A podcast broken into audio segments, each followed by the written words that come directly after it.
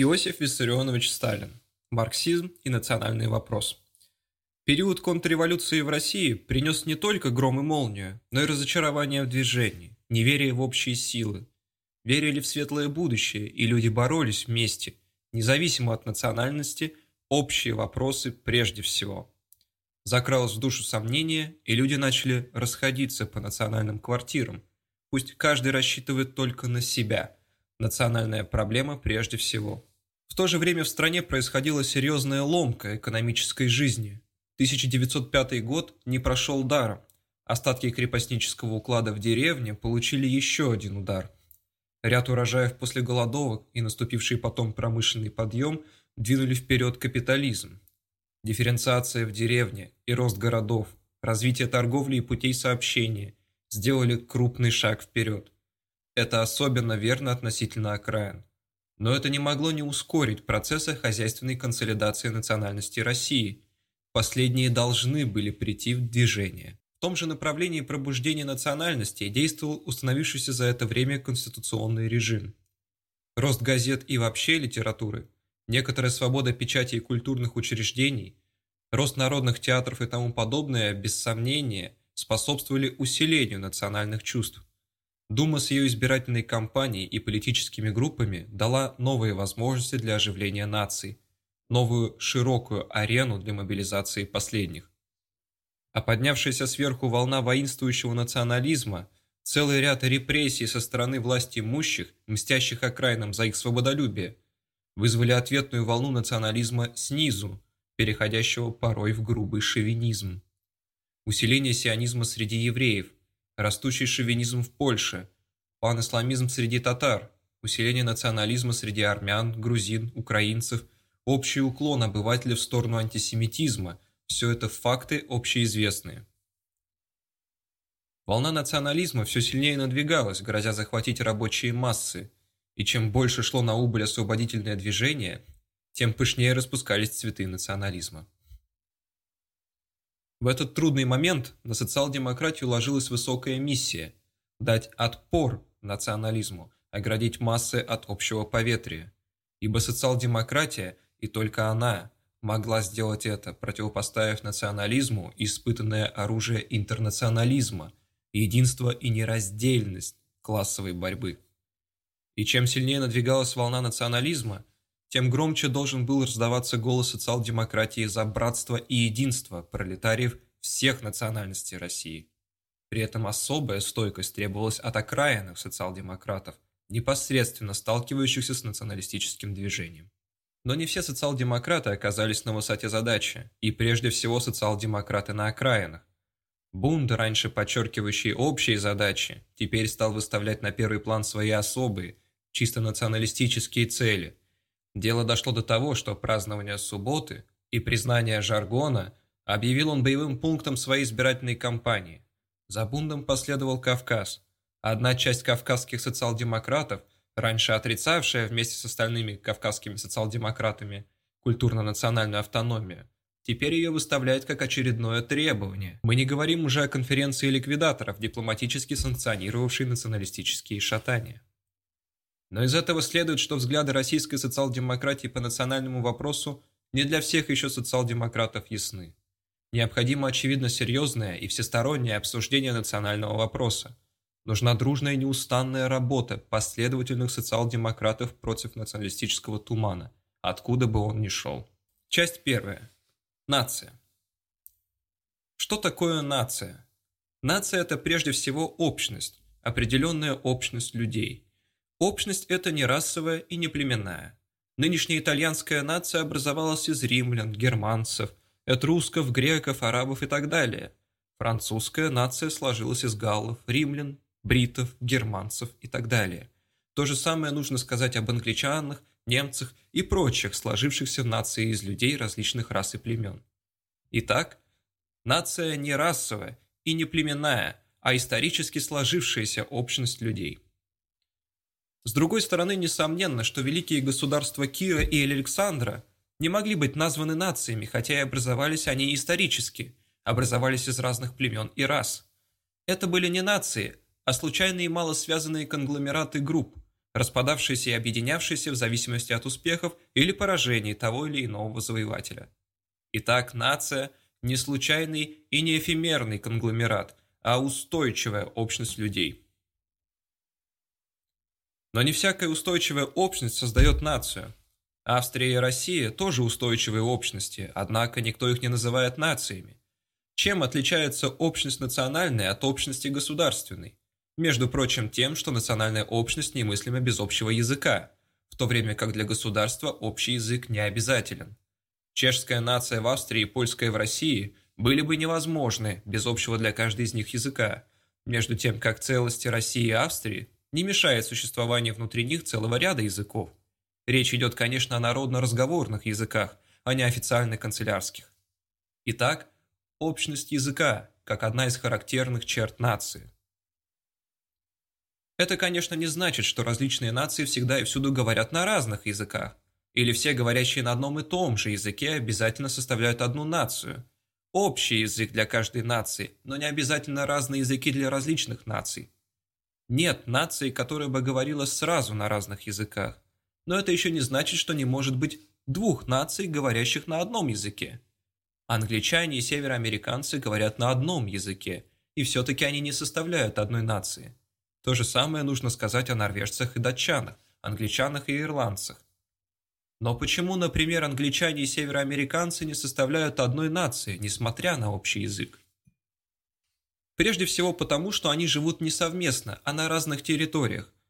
Нация складывается только в результате длительных и регулярных общений, в результате совместной жизни людей из поколения в поколение. А длительная совместная жизнь невозможна без общей территории – Англичане и американцы раньше населяли одну территорию – Англию, и составляли одну нацию. Потом одна часть англичан выселилась из Англии на новую территорию – в Америку. И здесь на новой территории с течением времени образовала новую североамериканскую нацию. Разные территории повели к образованию разных наций. Итак, общность территории – как одна из характерных черт нации. Но это еще не все. Общность территории сама по себе еще не дает нации. Для этого нужна, кроме того, внутренняя экономическая связь, объединяющая отдельные части нации в одно целое. Между Англией и Северной Америкой нет такой связи, и потому они составляют две различные нации. Но и сами североамериканцы не заслуживали бы названия нации, если бы отдельные уголки Северной Америки не были связаны между собой в экономическое целое – благодаря разделению труда между ними, развитию путей сообщения и так далее. Взять хотя бы грузин. Грузины до реформенных времен жили на общей территории и говорили на одном языке. Тем не менее, они не составляли, строго говоря, одной нации, ибо они, разбитые на целый ряд оторванных друг от друга княжеств, не могли жить общей экономической жизнью, веками вели между собой войны и разоряли друг друга – натравливая друг на друга персов и турок. Эфемерное и случайное объединение княжеств, которое иногда удавалось провести какому-нибудь удачнику-царю, в лучшем случае захватывало лишь поверхностно-административную сферу, быстро разбиваясь о капризы князей и равнодушие крестьян. Да иначе и не могло быть при экономической раздробленности Грузии. Грузия как нация появилась лишь во второй половине XIX века, когда падение крепостничества и рост экономической жизни страны, развитие путей сообщения и возникновение капитализма установили разделение труда между областями Грузии, в конец расшатали хозяйственную замкнутость княжеств и связали их в одно целое. То же самое нужно сказать о других нациях, прошедших стадию феодализма и развивших у себя капитализм. Итак, общность экономической жизни, экономическая связанность, как одна из характерных особенностей нации. Но и это не все. Кроме всего сказанного, нужно принять еще во внимание особенности духовного облика людей, объединенных в нацию. Нации отличаются друг от друга не только по условиям их жизни, но и по духовному облику, выражающемуся в особенностях национальной культуры. Если говорящие на одном языке Англия, Северная Америка и Ирландия составляют, тем не менее, три различных нации – то в этом немалую роль играет тот своеобразный психический склад, который выработался у них из поколения в поколение в результате неодинаковых условий существования. Конечно, сам по себе психический склад, или как его называют иначе национальный характер, является для наблюдателя чем-то неуловимым, но поскольку он выражается в своеобразии культуры, общей нации, он уловим и не может быть игнорирован.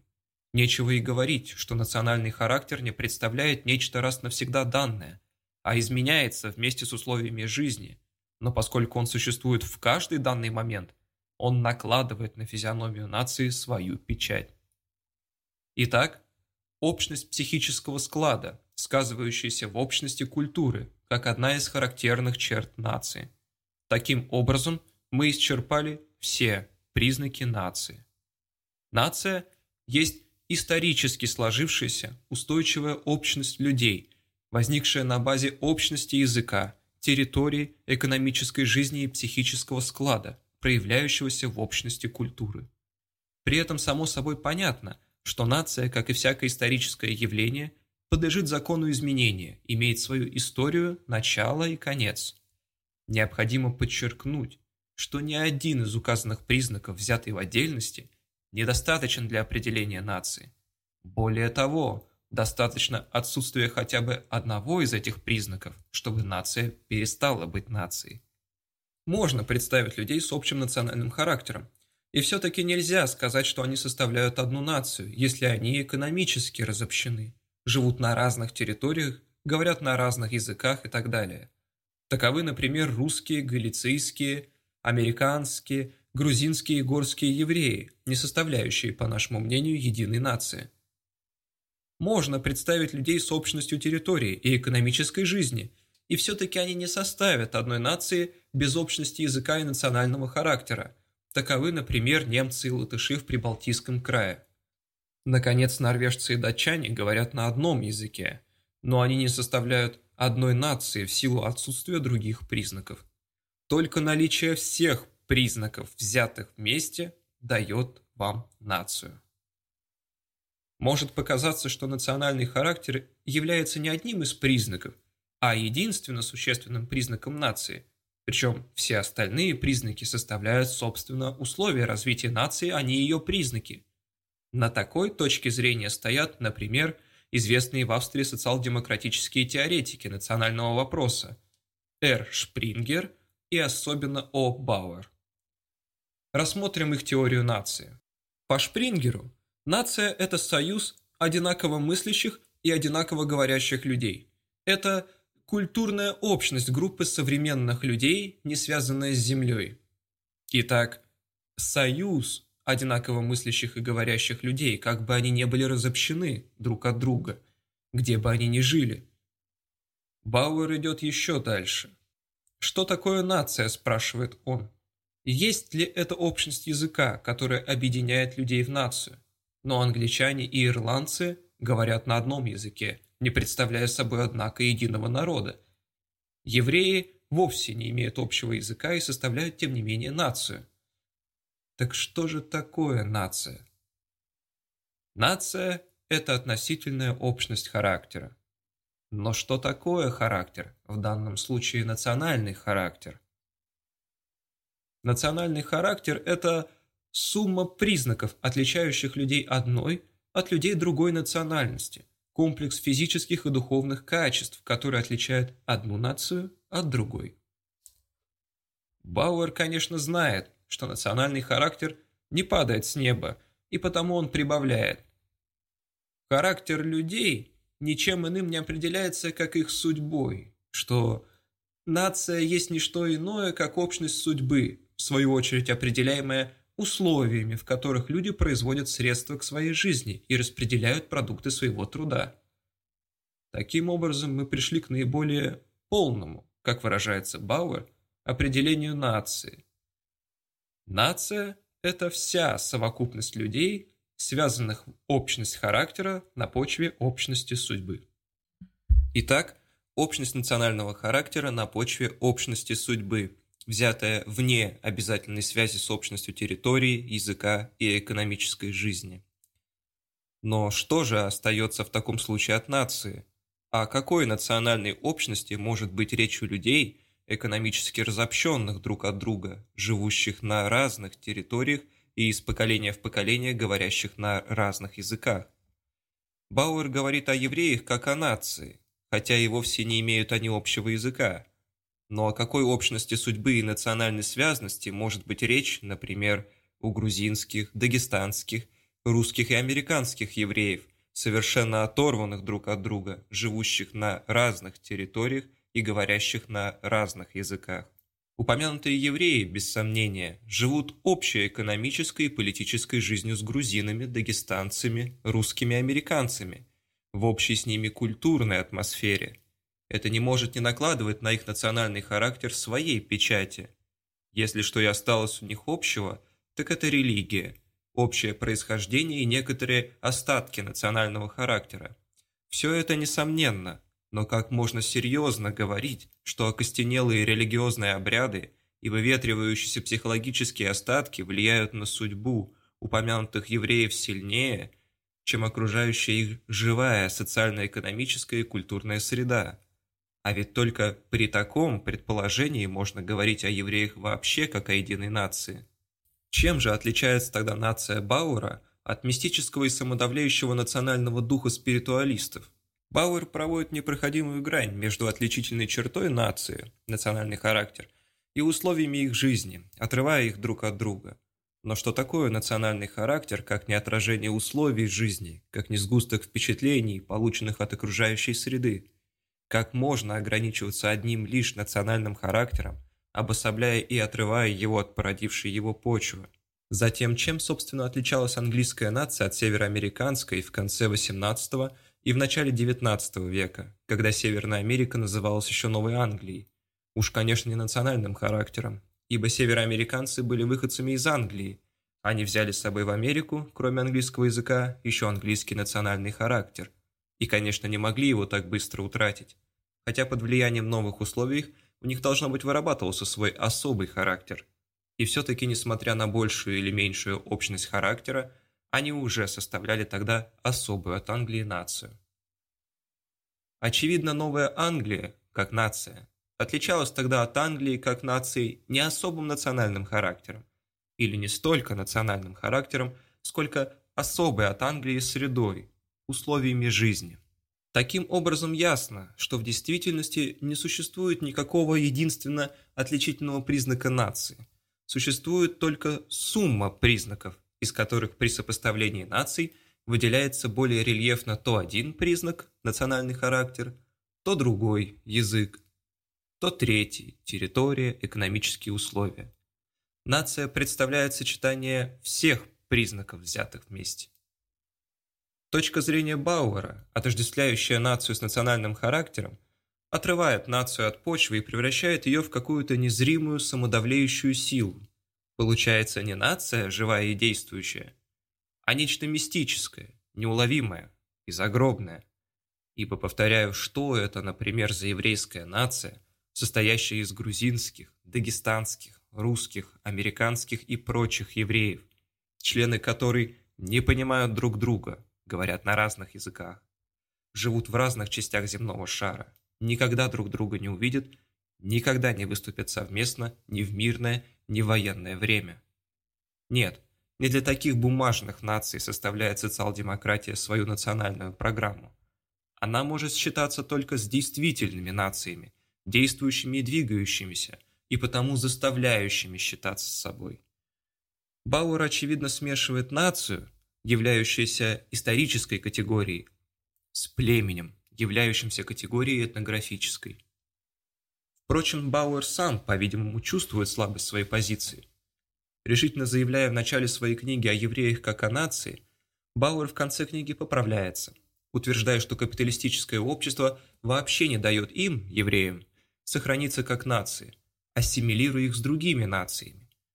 Причина оказывается в том, что евреи не имеют замкнутой колонизационной области, в то время как такая область имеется, например, у чехов – которые должны сохраниться по Бауэру как нация. Короче, причина в отсутствии территории. Рассуждая так, Бауэр хотел доказать, что национальная автономия не может быть требованием еврейских рабочих, но он тем самым нечаянно опрокинул свою собственную теорию, отрицающие общность территорий как один из признаков нации. Но Бауэр идет дальше. В начале своей книги он решительно заявляет, что евреи вовсе не имеют общего языка и составляют, тем не менее, нацию.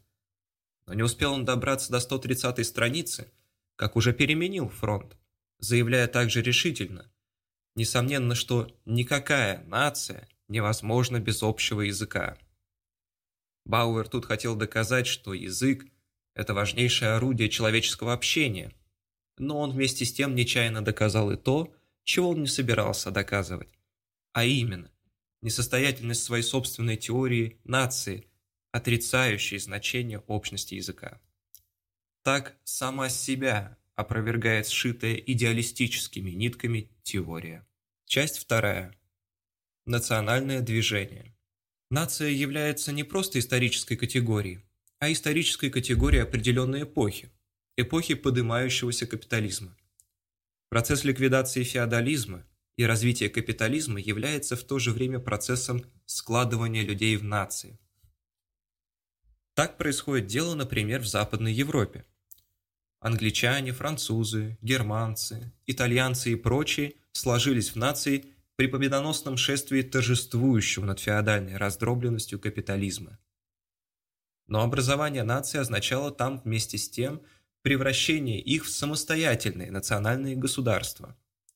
Английская, французская и прочие нации являются в то же время английским и прочими государствами. Ирландия, оставшаяся вне этого процесса, не меняет общей картины. Несколько иначе происходит дело в Восточной Европе. В то время как на Западе нации развились в государства, на Востоке сложились междунациональные государства. Государства, состоящие из нескольких национальностей. Таковы Австро-Венгрия, Россия. В Австрии наиболее развитыми в политическом отношении оказались немцы. Они взяли на себя дело объединения австрийских национальностей в государство – в Венгрии наиболее приспособленными к государственной организованности оказались мадьяры, ядро венгерских национальностей, они же объединители Венгрии. В России роль объединителя национальностей взяли на себя великороссы, имевшие во главе исторически сложившуюся, сильную и организованную дворянскую военную бюрократию. Так происходило дело на Востоке. Этот своеобразный способ образования государств мог иметь место лишь в условиях неликвидированного еще феодализма в условиях слабо развитого капитализма, когда оттертые на задний план национальности не успели еще консолидироваться экономически в целостные нации. Но капитализм начинает развиваться и в восточных государствах.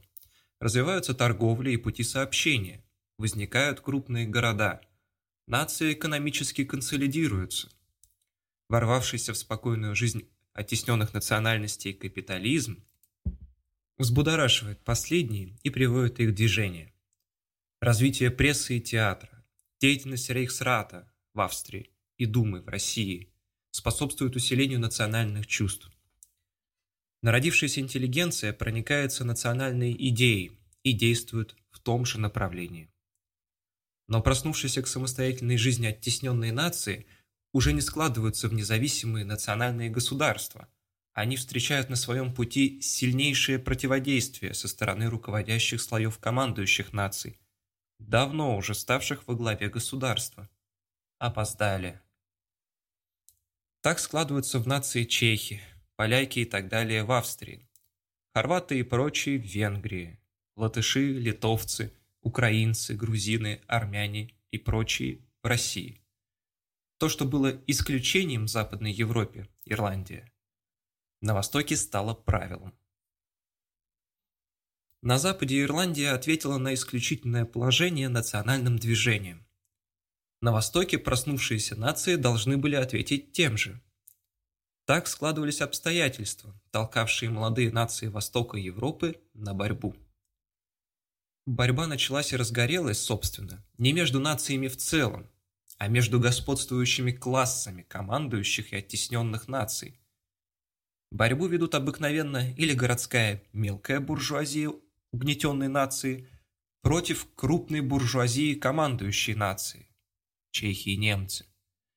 или сельская буржуазия угнетенной нации против помещиков господствующей нации, украинцы в Польше, или вся национальная буржуазия угнетенных наций против правящего дворянства командующей нации, Польша, Литва, Украина в России. Буржуазия – главное действующее лицо. Основной вопрос для молодой буржуазии – рынок. Сбыть свои товары и выйти победителем в конкуренции с буржуазией иной национальности – такова ее цель. Отсюда ее желание обеспечить себе свой, родной рынок. Рынок – первая школа, где буржуазия учится национализму. Но дело обыкновенно не ограничивается рынком.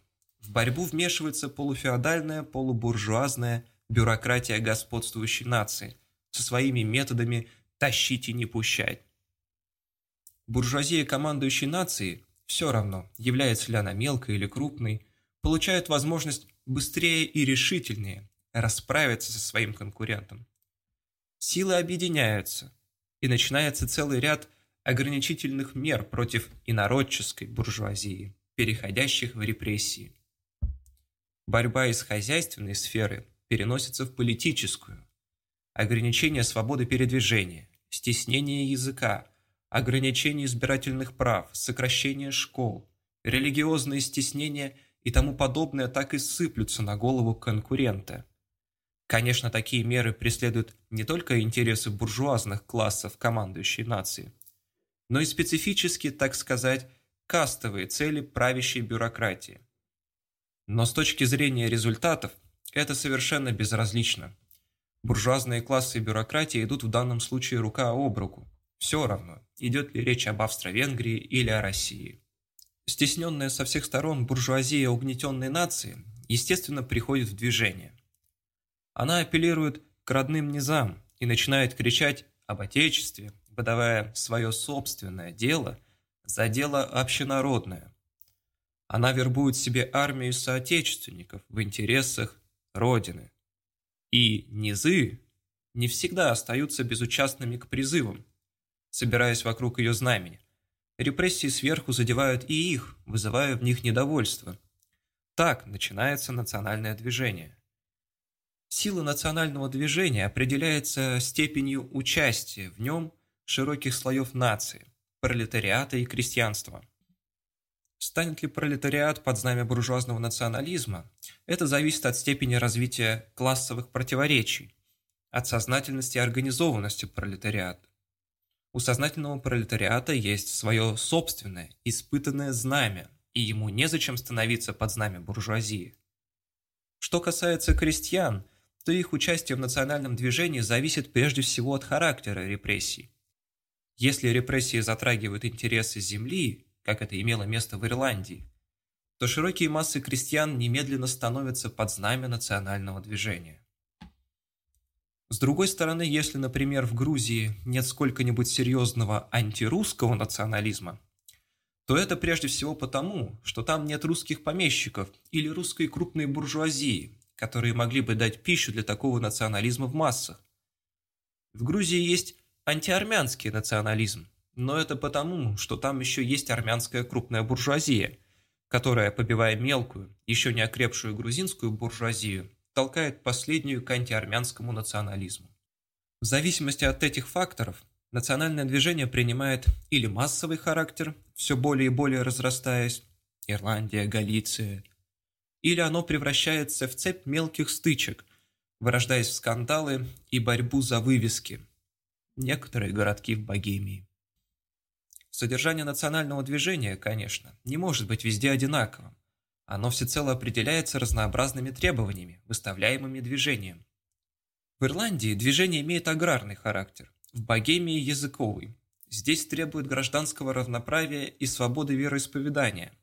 Там – своих чиновников или своего сейма. В разнообразных требованиях нередко просвечивают разнообразные черты, характеризующие нацию вообще – язык, территория и прочее. Достойно внимания, что нигде не встречаешь требования о бауэровском всеобъемлющем национальном характере. Оно и понятно, национальный характер, взятый сам по себе, неуловим, и, как правильно заметил И. Штрассер, с ним политику нечего делать. Таковы в общем формы и характер национального движения. Из сказанного ясно, что национальная борьба в условиях поднимающегося капитализма является борьбой буржуазных классов между собой. Иногда буржуазии удается вовлечь в национальное движение пролетариат, и тогда национальная борьба по внешности принимает общенародный характер, но это только по внешности. В существе своем она всегда остается буржуазной, выгодной и угодной главным образом буржуазии. Но из этого вовсе не следует, что пролетариат не должен бороться против политики угнетения национальностей. Ограничение свободного передвижения, лишение избирательных прав, стеснение языка, сокращение школ и прочие репрессии задевают рабочих не в меньшей степени, если не в большей, чем буржуазию. Такое положение может лишь затормозить дело свободного развития духовных сил пролетариата, подчиненных наций. Нельзя серьезно говорить о полном развитии духовных дарований татарского или еврейского рабочего, когда им дают пользоваться родным языком на собраниях и лекциях, когда им закрывают школы. Но политика националистических репрессий опасна для дела пролетариата и с другой стороны.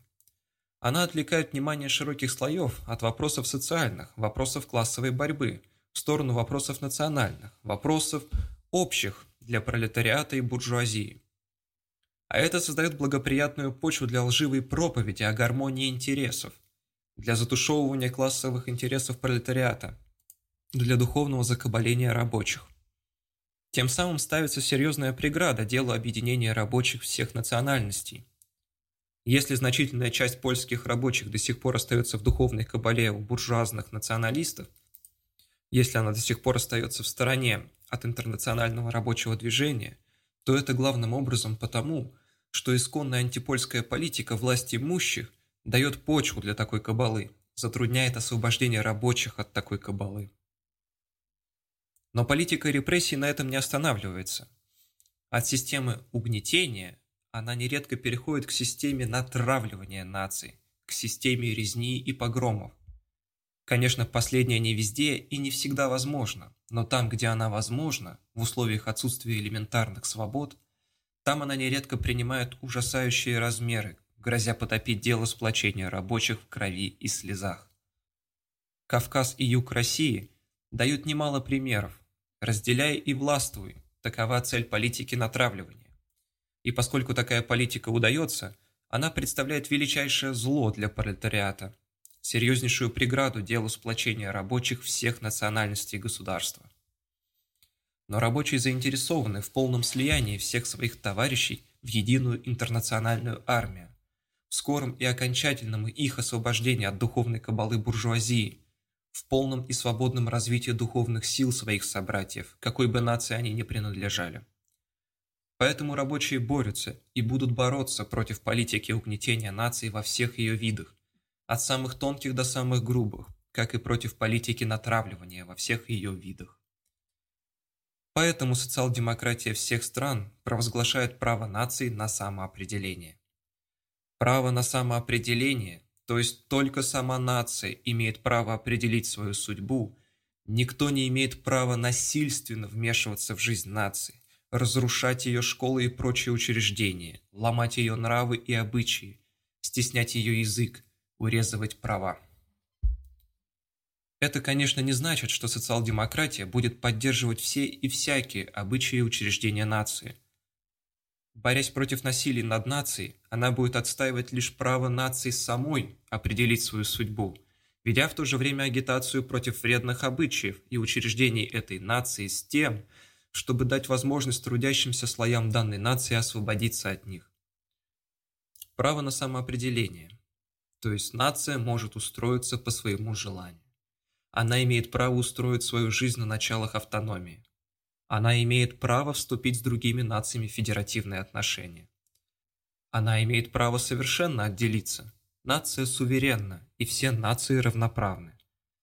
Это, конечно, не значит, что социал-демократия будет отстаивать любое требование нации. Нация имеет право вернуться даже к старым порядкам, но это еще не значит, что социал-демократия подпишется под таким постановлением того или иного учреждения данной нации. Обязанности социал-демократии, защищающие интересы пролетариата, и права нации, состоящие из различных классов, две вещи разные.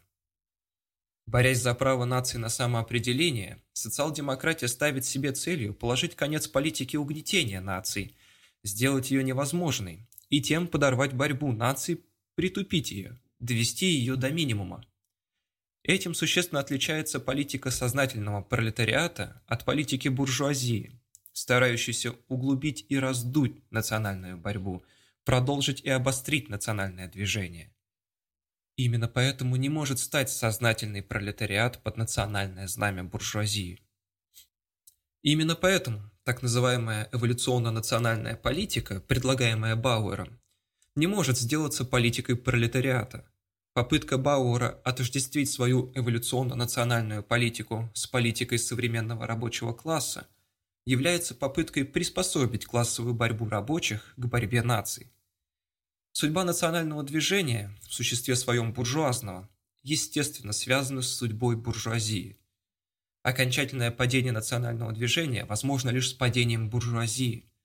Только в царстве социализма может быть установлен полный мир. Но довести национальную борьбу до минимума, подорвать ее в корне, сделать ее максимально безвредной для пролетариата, возможно и в рамках капитализма. Об этом свидетельствуют хотя бы примеры Швейцарии и Америки – для этого нужно демократизировать страну и дать нациям возможность свободного развития. Часть третья. Постановка вопроса. Нация имеет право свободно определить свою судьбу. Она имеет право устроиться так, как ей угодно, не попирая, конечно, прав других наций. Это бесспорно.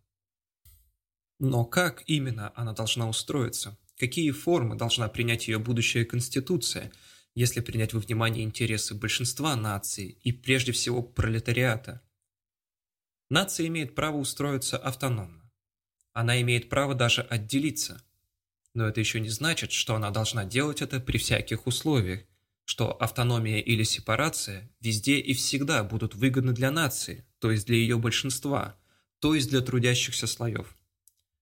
Закавказские татары, как нация – могут собраться, скажем, на своем сейме и, подчинившись влиянию своих беков и мул, восстановить у себя старые порядки решить отделиться от государства. По смыслу пункта о самоопределении они имеют на это полное право. Но будет ли это в интересах трудящихся слоев татарской нации? Может ли социал-демократия равнодушно смотреть на то, как беки и муллы ведут за собой массы в деле решения национального вопроса? Не должна ли социал-демократия вмешаться в дело и определенным образом повлиять на волю нации? Не должна ли она выступить с конкретным планом решения вопроса, наиболее выгодным для татарских масс? Но какое решение более всего совместимо с интересами трудящихся масс? Автономия, федерация или сепарация? Все это вопросы, решение которых зависит от конкретных исторических условий, окружающих данную нацию. Более того, условия, как и все, меняются – и решение, правильное для данного момента, может оказаться совершенно неприемлемым для другого момента. В половине XIX века Маркс был сторонником отделения русской Польши, и он был прав, ибо тогда вопрос стоял об освобождении высшей культуры от разрушавшей ее низшей. И вопрос стоял тогда не в теории только, не академически, а на практике, в самой жизни. В конце XIX века польские марксисты высказываются уже против отделения Польши.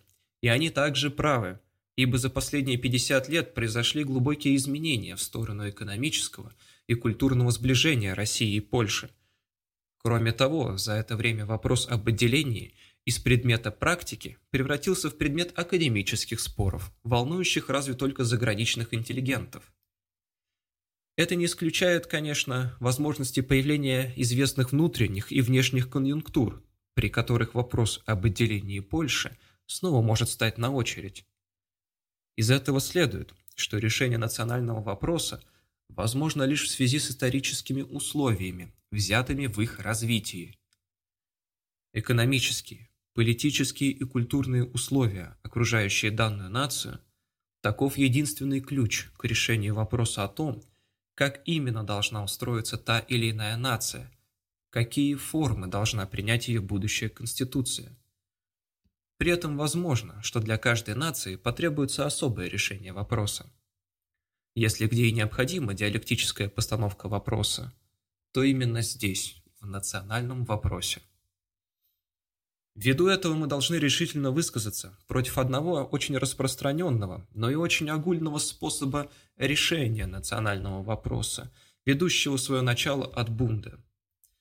Мы говорим о легком методе ссылки на австрийскую и южнославянскую социал-демократию, которая да уже решила национальный вопрос, и у которой русские социал-демократы должны просто позаимствовать решение. При этом предполагается, что все, что, скажем, правильно для Австрии, правильно и для России. Упускается из виду самое важное и решающее в данном случае – конкретные исторические условия в России вообще – и в жизни каждой отдельной нации в пределах России в частности. Послушайте, например, известного бундовца В. Косовского. Когда на четвертом съезде Бунда обсуждалась принципиальная сторона вопроса, примечание, речь идет о национальном вопросе, то предложенное одним из членов съезда решение вопроса в духе революции Южнославянской социал-демократической партии вызвало всеобщее одобрение – Конец цитаты. В результате съезд единогласно принял национальную автономию. И только ни анализа русской действительности, ни выяснения условий жизни евреев в России сначала позаимствовали решение у Южнославянской социал-демократической партии, потом одобрили, а потом единогласно приняли. Так ставят и решают бундовцы национальный вопрос в России. Между тем, Австрия и Россия представляют совершенно различные условия. Этим и объясняется, что социал-демократия в Австрии, принявшая национальную программу в Брюнне 1899 год в духе резолюции Южнославянской социал-демократической партии, правда с некоторыми незначительными поправками, совершенно, так сказать, не по-русски подходит к вопросу и, конечно, не по-русски его решает.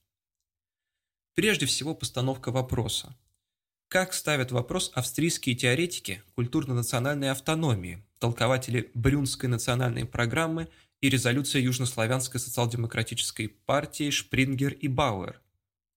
Цитата. «Мы оставляем здесь, — говорит Шпрингер, — без ответа вопрос о том, возможно ли вообще государство национальностей, и вынуждены ли в частности австрийские национальности образовать одно политическое целое. Эти вопросы мы будем считать решенными. Для того, кто не согласен с упомянутой возможностью и необходимостью, наше исследование будет, конечно, беспочвенным. Наша тема гласит, данные нации вынуждены вести совместное существование. Какие правовые формы дадут им возможность жить лучше всего? Конец цитаты. Итак, государственная целостность Австрии как исходный пункт. То же самое говорит Бауэр. Цитата – мы исходим из того предположения, что австрийские нации останутся в том же государственном союзе, в котором они теперь живут, и спрашиваем, каковы в рамках этого союза будут отношения наций между собой и всех их государств. Конец цитаты. Опять-таки, целость Австрии первым долгом. Может ли так ставить вопрос российская социал-демократия? Нет, не может. И не может она потому, что с самого начала стоит на точке зрения самоопределения нации, в силу которой нация имеет право на отделение.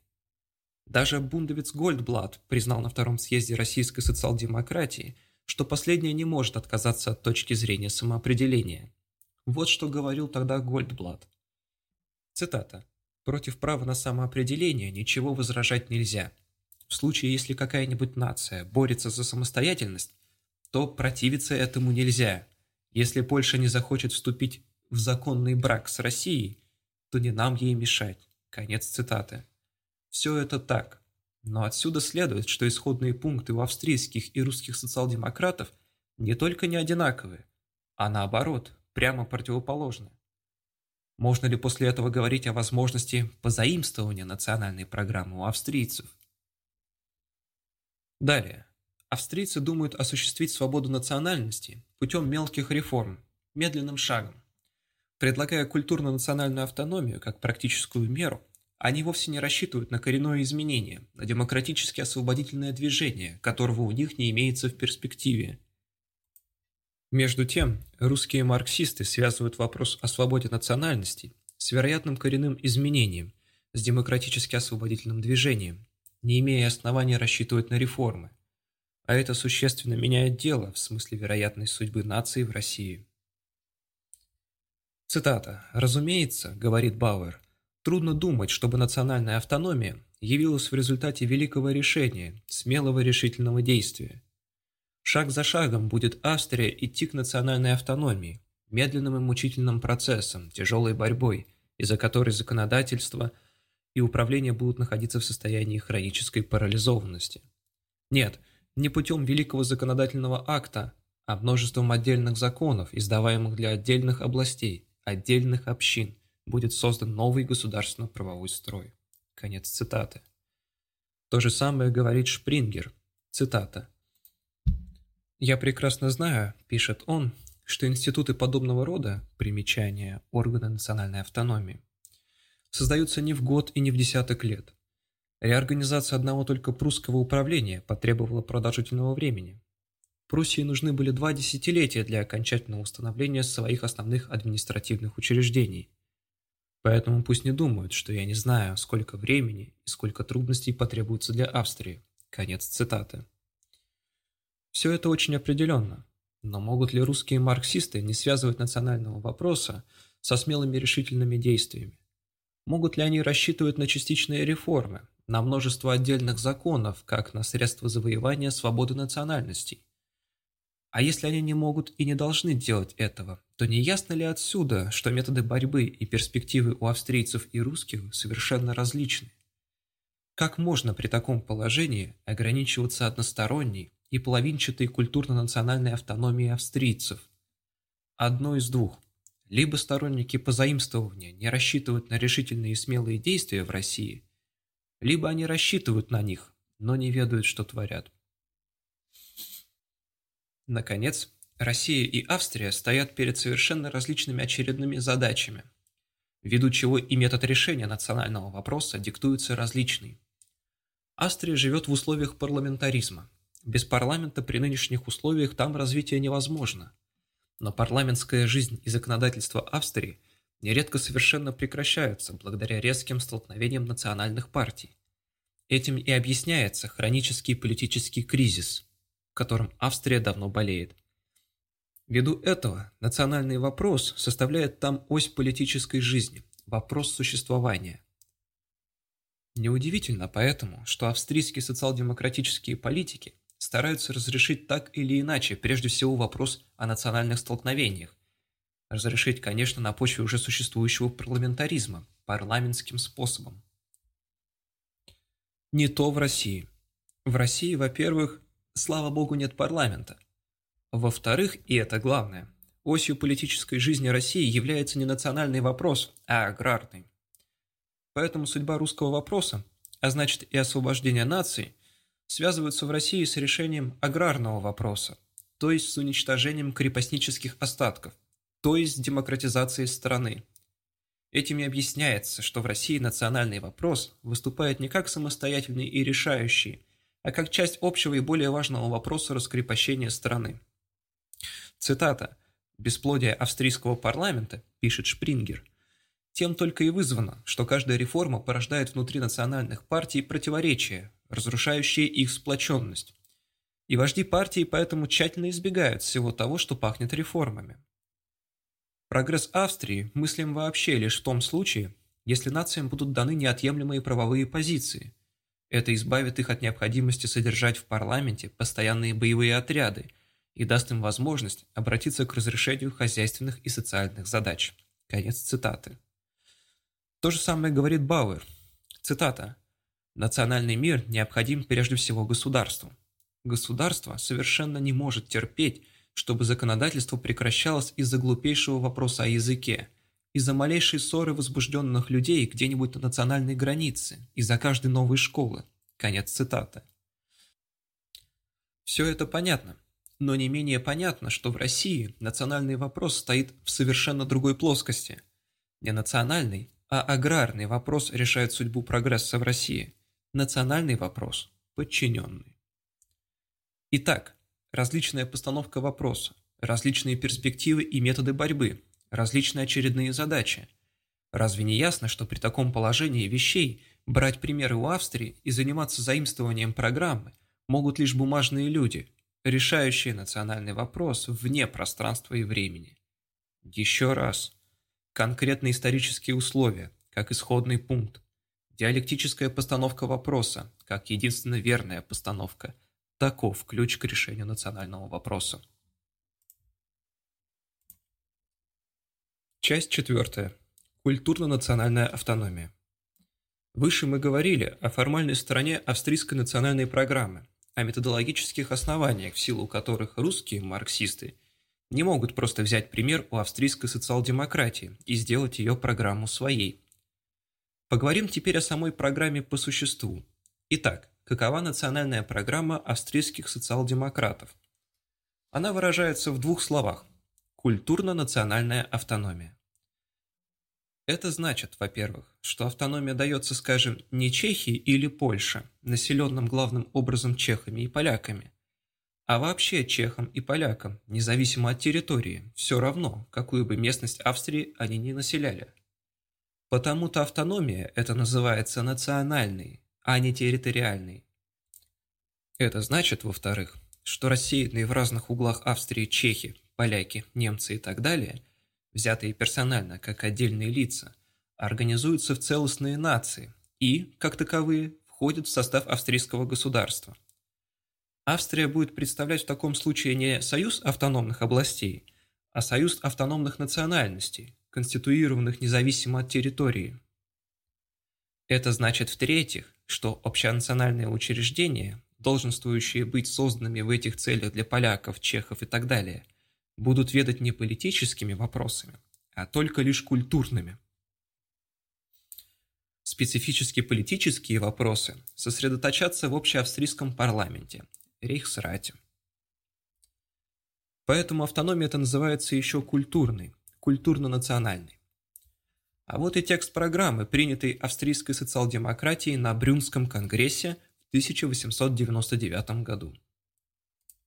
Упомянув о том, что национальные распри в Австрии препятствуют политическому прогрессу, что окончательное разрешение национального вопроса есть прежде всего культурная необходимость, что разрешение возможно только при истинно демократическом обществе, построенном на основании всеобщего, прямого и равного избирательного права. Программа продолжает. Сохранение и развитие национальных особенностей народов Австрии возможно только при полном равноправии – и при отсутствии всякого угнетения. Поэтому прежде всего должна быть отвергнута система бюрократического государственного централизма, равно как и феодальные привилегии отдельных земель. При этих и только при этих условиях в Австрии сможет установиться национальный порядок вместо национальных раздоров, а именно на следующих основаниях. Первое. Австрия должна быть преобразована в государство, представляющее демократических союз национальностей. Второе. Вместо исторических коронных земель должны быть образованы национально отграниченные самоуправляющиеся корпорации, в каждой из которых законодательство и правление находились бы в руках национальных палат, избираемых на основе всеобщего, прямого и равного голосования. Третье. Самоуправляющиеся области одной и той же нации образуют вместе национальный единый союз, который решает свои национальные дела вполне автономно. Четвертое. Права национальных меньшинств обеспечиваются особым законом, издаваемым имперским парламентом. Программа кончается призывом к солидарности всех наций Австрии. Нетрудно заметить, что в программе этой остались некоторые следы территориализма, но в общем она является формулировкой национальной автономии. Недаром Шпрингер, первый агитатор культурно-национальной автономии, встречает ее с восторгом. Бауэр также разделяет ее, называя ее теоретической победой национальной автономии.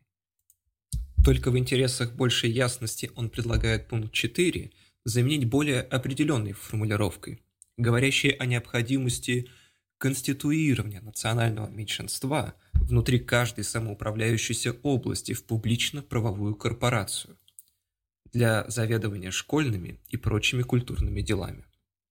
Такова национальная программа австрийской социал-демократии. Рассмотрим ее научные основы. Посмотрим, как обосновывает австрийская социал-демократия проповедуемую ей культурно-национальную автономию. И обратимся к теоретикам последней, к Шпрингеру и Бауэру. Исходным пунктом национальной автономии является понятие о нации, как о союзе лиц независимо от определенной территории.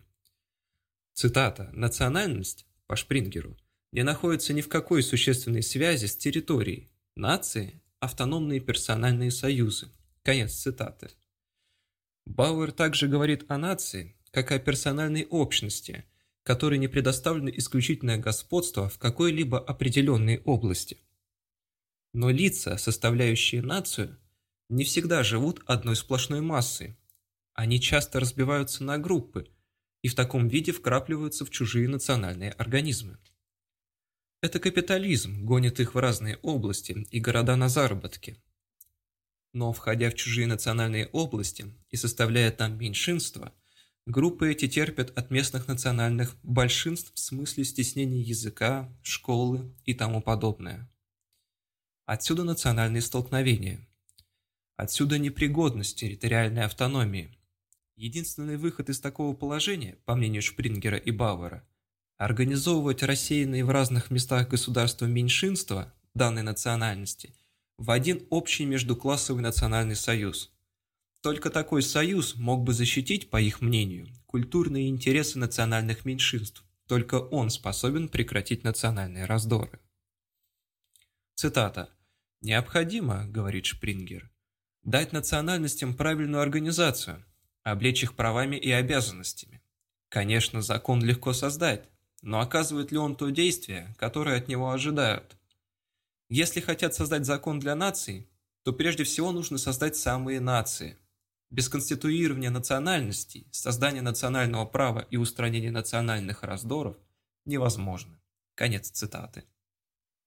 В том же духе говорит Бауэр, когда он выставляет, как требование рабочего класса, конституирование меньшинств в публичные правовые корпорации на основе персонального принципа.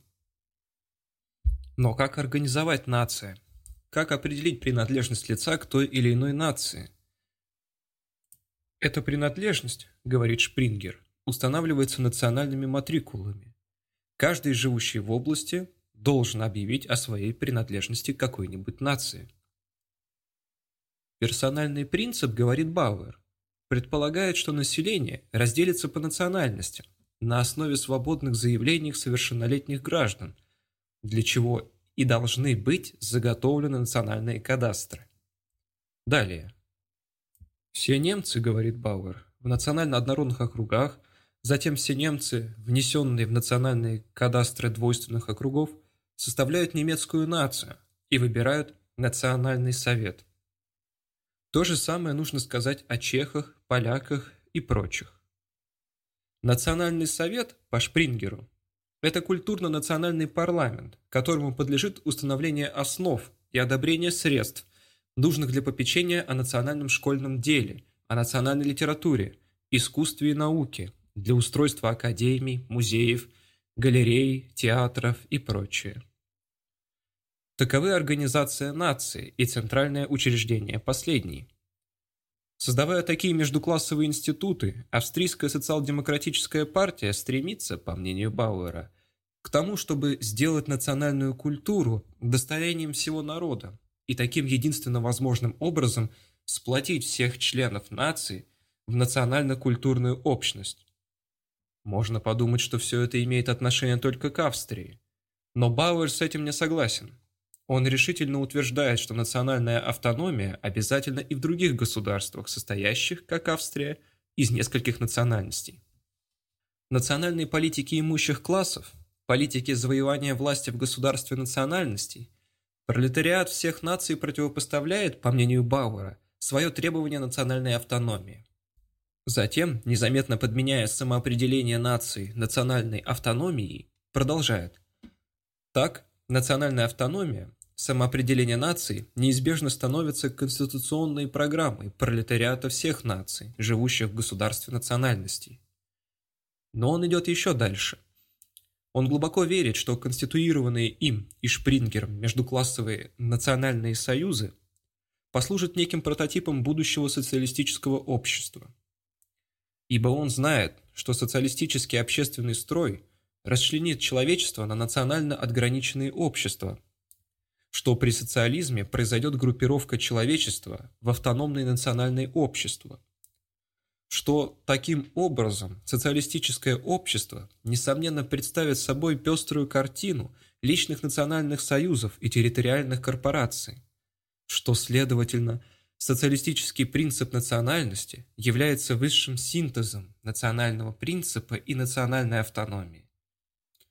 Таково обоснование культурно-национальной автономии в трудах Бауэра и Шпрингера – Прежде всего бросается в глаза совершенно непонятная и ничем не оправдываемая подмена самоопределения нации национальной автономии. Одно из двух. Либо Бауэр не понял самоопределение, либо он понял, но почему-то сознательно его суживает. Ибо несомненно что? А. Культурно-национальная автономия предполагает целость государства национальностей. Самоопределение же выходит из рамок такой целости – Б. Самоопределение передает нации всю полноту прав, национальная же автономия – только культурные права. Это во-первых. Во-вторых, вполне возможно в будущем такое сочетание внутренних и внешних конъюнктур, при котором та или иная национальность решится выступить из государства национальностей, хотя бы из Австрии. Заявили же русинские социал-демократы на Брюнском партейтаге о своей готовности объединить две части своего народа в одно целое. Как быть тогда с неизбежной для пролетариата всех наций национальной автономией? Что это за решение вопроса, которое механически втискивает нации в прокрустово ложе целости государства? Далее. Национальная автономия противоречит всему ходу развития наций. Она дает лозунг «организовать нации», но можно ли их искусственно спаять, если жизнь, если экономическое развитие отрывает от них целые группы и рассеивает последние по разным областям? Нет сомнения, что на первых стадиях капитализма нации сплачиваются, но несомненно и то, что на высших стадиях капитализма начинается процесс рассеивания наций, процесс отделения от нации целого ряда групп, уходящих на заработки, а потом и совершенно переселяющихся в другие области государства. При этом переселившиеся теряют старые связи, приобретают новые на новых местах, усваивают из поколения в поколение новые нравы и вкусы, а может быть и новый язык. Спрашивается, возможно ли объединить такие обособлившиеся друг от друга группы в единый национальный союз? Где те чудодейственные обручи, при помощи которых можно было бы объединить необъединимое. Мыслимо ли сплотить в одну нацию, например, прибалтийских и закавказских немцев? Но если все это немыслимо и невозможно, то чем отличается в таком случае национальная автономия от утопии старых националистов, старавшихся повернуть назад колесо истории? Но единство нации падает не только благодаря расселению. Оно падает еще изнутри, благодаря обострению классовой борьбы. На первых стадиях капитализма еще можно говорить о культурной общности пролетариата и буржуазии, но с развитием крупной индустрии и обострением классовой борьбы общность начинает таять. Нельзя серьезно говорить о культурной общности нации, когда хозяева и рабочие одной и той же нации перестают понимать друг друга. О какой общности судьбы может быть речь, когда буржуазия жаждет войны, а пролетариат объявляет войну войне. Можно ли из таких противоположных элементов организовать единый междуклассовый национальный союз? Можно ли после этого говорить о сплочении всех членов нации в национально-культурную общность? Не ясно ли из этого, что национальная автономия противоречит всему ходу классовой борьбы? Но допустим на минуту, что лозунг «Организуй нацию» – осуществимый лозунг. Можно еще понять буржуазно-националистических парламентариев, старающихся организовать нацию для получения лишних голосов. Но с каких пор социал-демократы начали заниматься организацией наций, конституированием наций, созданием наций? Что это за социал-демократы, которые в эпоху сильнейшего обострения борьбы классов организуют междуклассовые национальные союзы? До сих пор у австрийской, как и у всякой другой, социал-демократии была одна задача – организовать пролетариат. Но задача эта, очевидно, устарела. Теперь Шпрингер и Бауэр ставят новую, более занятную задачу – создать, организовать нацию. Впрочем, логика обязывает. Принявший национальную автономию должен принять и эту новую задачу. Но принять последнюю – это значит сойти с классовой позиции, стать на путь национализма. Культурно-национальная автономия Шпрингера и Бауэра есть утонченный вид национализма. И это отнюдь не случайность, что национальная программа австрийских социал-демократов обязывает заботиться о сохранении и развитии национальных особенностей народов. Подумайте только, сохранить такие национальные особенности закавказских татар, как самобичевание в праздник Шаксей-Ваксей. Развить такие национальные особенности грузин, как право мести – Такому пункту место в завзятой буржуазно-националистической программе, и если он оказался в программе австрийских социал-демократов, то потому, что национальная автономия терпит такие пункты, а она не противоречит им. Но непригодная для настоящего национальная автономия еще более непригодна для будущего социалистического общества. Пророчество Бауэра о расчленении человечества на национально отграниченные общества опровергается всем ходом развития современного человечества. Национальные перегородки не укрепляются, а разрушаются и падают. Маркс еще в 40-х годах говорил, что национальная обособленность и противоположность интересов различных народов уже теперь все более и более исчезают, что господство пролетариата еще более ускорит их исчезновение. Дальнейшее развитие человечества с его гигантским ростом капиталистического производства, с его перетасовкой национальностей и объединением людей на все более обширных территориях решительно подтверждает мысль Маркса. Желание Бауэра представить социалистическое общество в виде пестрой картины личных национальных союзов и территориальных корпораций является робкой попыткой заменить Марксову концепцию социализма реформированной концепции Бакунина. История социализма показывает, что всякие такие попытки таят в себе элементы неминуемого краха. Мы уже не говорим о каком-то расхваливаемом Бауэром социалистическом принципе национальности, являющемся, по нашему мнению, заменой социалистического принципа классовой борьбы буржуазным принципом национальности. Если национальная автономия исходит из такого сомнительного принципа, то необходимо признать, что она может принести рабочему движению только вред.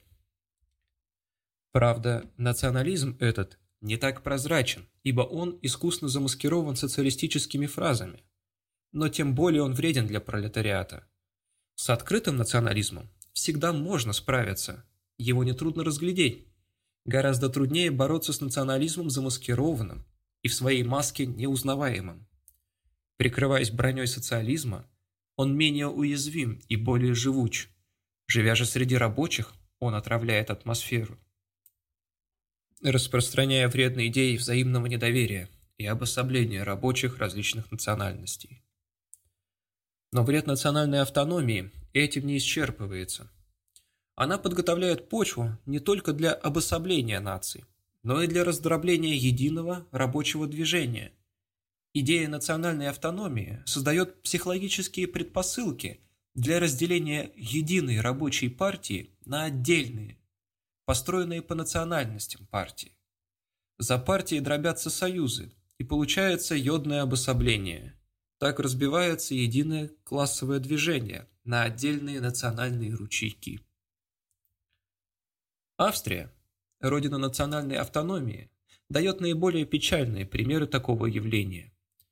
Австрийская социал-демократическая партия, когда-то единая, начала дробиться на отдельные партии еще с 1897 года. Вимберский партейтаг.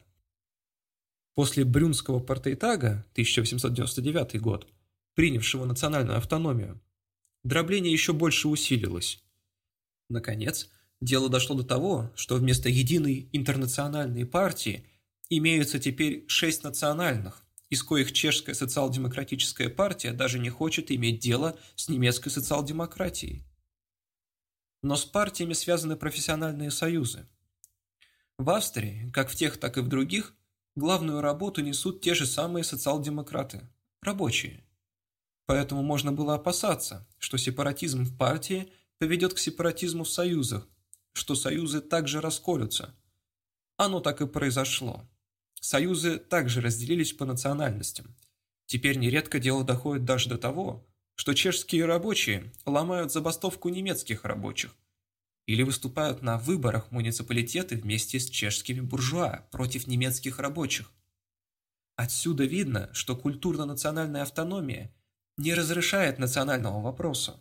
Мало того, она обостряет и запутывает его, создавая благоприятную почву для разрушения единства рабочего движения, для обособления рабочих по национальностям, для усиления трений между ними.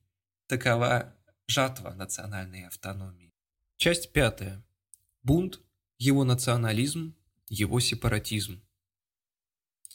Выше мы говорили, что Бауэр, признающий национальную автономию необходимой для чехов, поляков и так далее, высказывается, тем не менее, против такой автономии для евреев. На вопрос, должен ли рабочий класс требовать автономии для еврейского народа, Бауэр отвечает, что национальная автономия не может быть требованием еврейских рабочих. Причина, по мнению Бауэра, в том, что капиталистическое общество не дает им, евреям, сохраниться как нации. Короче, еврейская нация перестает существовать. Стало быть, не для кого требовать национальной автономии. Евреи ассимилируются. Взгляд этот о судьбе евреев, как нации, не нов. Его высказал Маркс еще в 40-х годах, имея в виду, главным образом, немецких евреев. Его повторил Каутский в 1903 году, имея в виду русских евреев. Теперь его повторяет Бауэр относительно австрийских евреев, с той, однако, разницей, что у него отрицается не настоящее, а будущее еврейской нации. Невозможность сохранения евреев как нации Бауэр объясняет тем, что евреи не имеют замкнутой колонизационной области. Объяснение это, в основе правильное, не выражает, однако, всей истины. Дело прежде всего в том, что у евреев нет связанного с землей широкого устойчивого слоя, естественно скрепляющего нацию не только как ее остов, но и как национальный рынок. Из 5-6 миллионов русских евреев только 3-4% связаны так или иначе с сельским хозяйством. Остальные 96% заняты в торговле, промышленности, в городских учреждениях и вообще живут в городах, причем рассеянные по России, ни в одной губернии не составляют большинства. Таким образом, вкрапленные в национальные области в качестве национальных меньшинств, евреи обслуживают главным образом чужие нации, и как промышленники и торговцы, и как люди свободных профессий, естественно приспособляясь к чужим нациям в смысле языка и прочего. Все это в связи с растущей перетасовкой национальностей, свойственной развитым формам капитализма, ведет к ассимиляции евреев. Уничтожение черты оседлости может лишь ускорить ассимиляцию. Ввиду этого вопрос о национальной автономии для русских евреев принимает несколько курьезный характер. Предлагают автономию для нации, будущность которой отрицается, существование которой нужно еще доказать. Тем не менее, Бун стал на эту курьезную шаткую позицию, приняв на своем шестом съезде 1905 год национальную программу в духе национальной автономии. Два обстоятельства толкали бунт на такой шаг. Первое обстоятельство – это существование бунда как организации еврейских социал-демократических рабочих, и только еврейских. Еще до 1897 года социал-демократические группы, работавшие среди еврейских рабочих, ставили себе целью создание специальной еврейской рабочей организации – В 1897 году они создали такую организацию, объединившись в бунт. Это еще в то время, когда российская социал-демократия как целое фактически не существовала. С тех пор бунт непрерывно рос и расширялся, все более выделяясь на фоне серых дней российской социал-демократии. Но вот наступают 900-е годы, начинается массовое рабочее движение. Растет польская социал-демократия и втягивает в массовую борьбу еврейских рабочих. Растет российская социал-демократия и привлекает к себе бундовских рабочих. Национальные рамки бунда, лишенные территориальной базы, становятся тесными. Перед бундом вопрос – либо раствориться в общей интернациональной волне, либо отстоять свое самостоятельное существование как экстерриториальной организации. Бунт выбирает последнее. Так создается теория бунта как единственного представителя еврейского пролетариата. Но оправдать эту странную теорию как-нибудь просто становится невозможным. Необходима какая-либо принципиальная подкладка, принципиальное оправдание. Такой подкладкой и оказалась культурно-национальная автономия. Бунт и ухватился за нее, позаимствовав ее у австрийской социал-демократии. Не будь такой программы у австрийцев, Бунт выдумал бы ее для того, чтобы принципиально оправдать свое самостоятельное существование. Таким образом, После робкой попытки в 1901 году, четвертый съезд, бунт окончательно принимает национальную программу в 1905 году, шестой съезд. Второе обстоятельство – это особое положение евреев, как отдельных национальных меньшинств внутри инонациональных компактных большинств целостных областей. Мы уже говорили, что такое положение подрывает существование евреев как нации, ставит их на путь ассимиляции. Но это процесс объективный. Субъективно, в головах евреев, он вызывает реакцию и ставит вопрос о гарантии прав национального меньшинства, о гарантии от ассимиляции. Проповедуя жизненность еврейской национальности, бунт не мог не стать на точку зрения гарантии. Став же на такую позицию, он не мог не принять национальной автономии. Ибо если и мог ухватиться бунт за какую-либо автономию, то только за национальную, то есть культурно-национальную. О территориально-политической автономии евреев не могло быть и речи, ввиду отсутствия у евреев определенной целостной территории. Характерно, что бунт с самого начала подчеркивал характер национальной автономии как гарантии прав национальных меньшинств, как гарантии свободного развития наций. Не случайно и то, что представитель бунта на втором съезде российской социал-демократии Гольдблат формулировал национальную автономию как – учреждения, гарантирующие им, нациям, полную свободу культурного развития. С таким же предложением вошли в четвертую социал-демократическую думскую фракцию сторонники идей бунта. Так стал бунт на курьезную позицию национальной автономии евреев. Выше мы разобрали национальную автономию вообще. Разбор показал, что национальная автономия ведет к национализму, Ниже мы увидим, что бунт пришел к такому же концу. Но бунт рассматривает национальную автономию еще со специальной стороны, со стороны гарантии прав национальных меньшинств. Разберем вопрос и с этой, специальной стороны.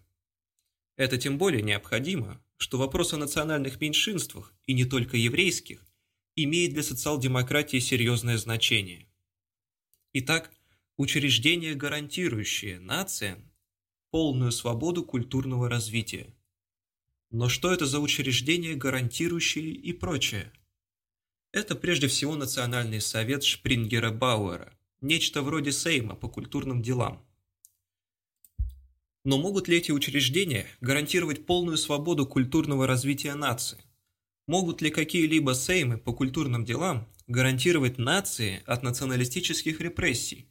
Бунт полагает, что могут но история говорит обратное. В русской Польше одно время существовал Сейм, Сейм политический, и он, конечно, старался гарантировать свободу культурного развития поляков.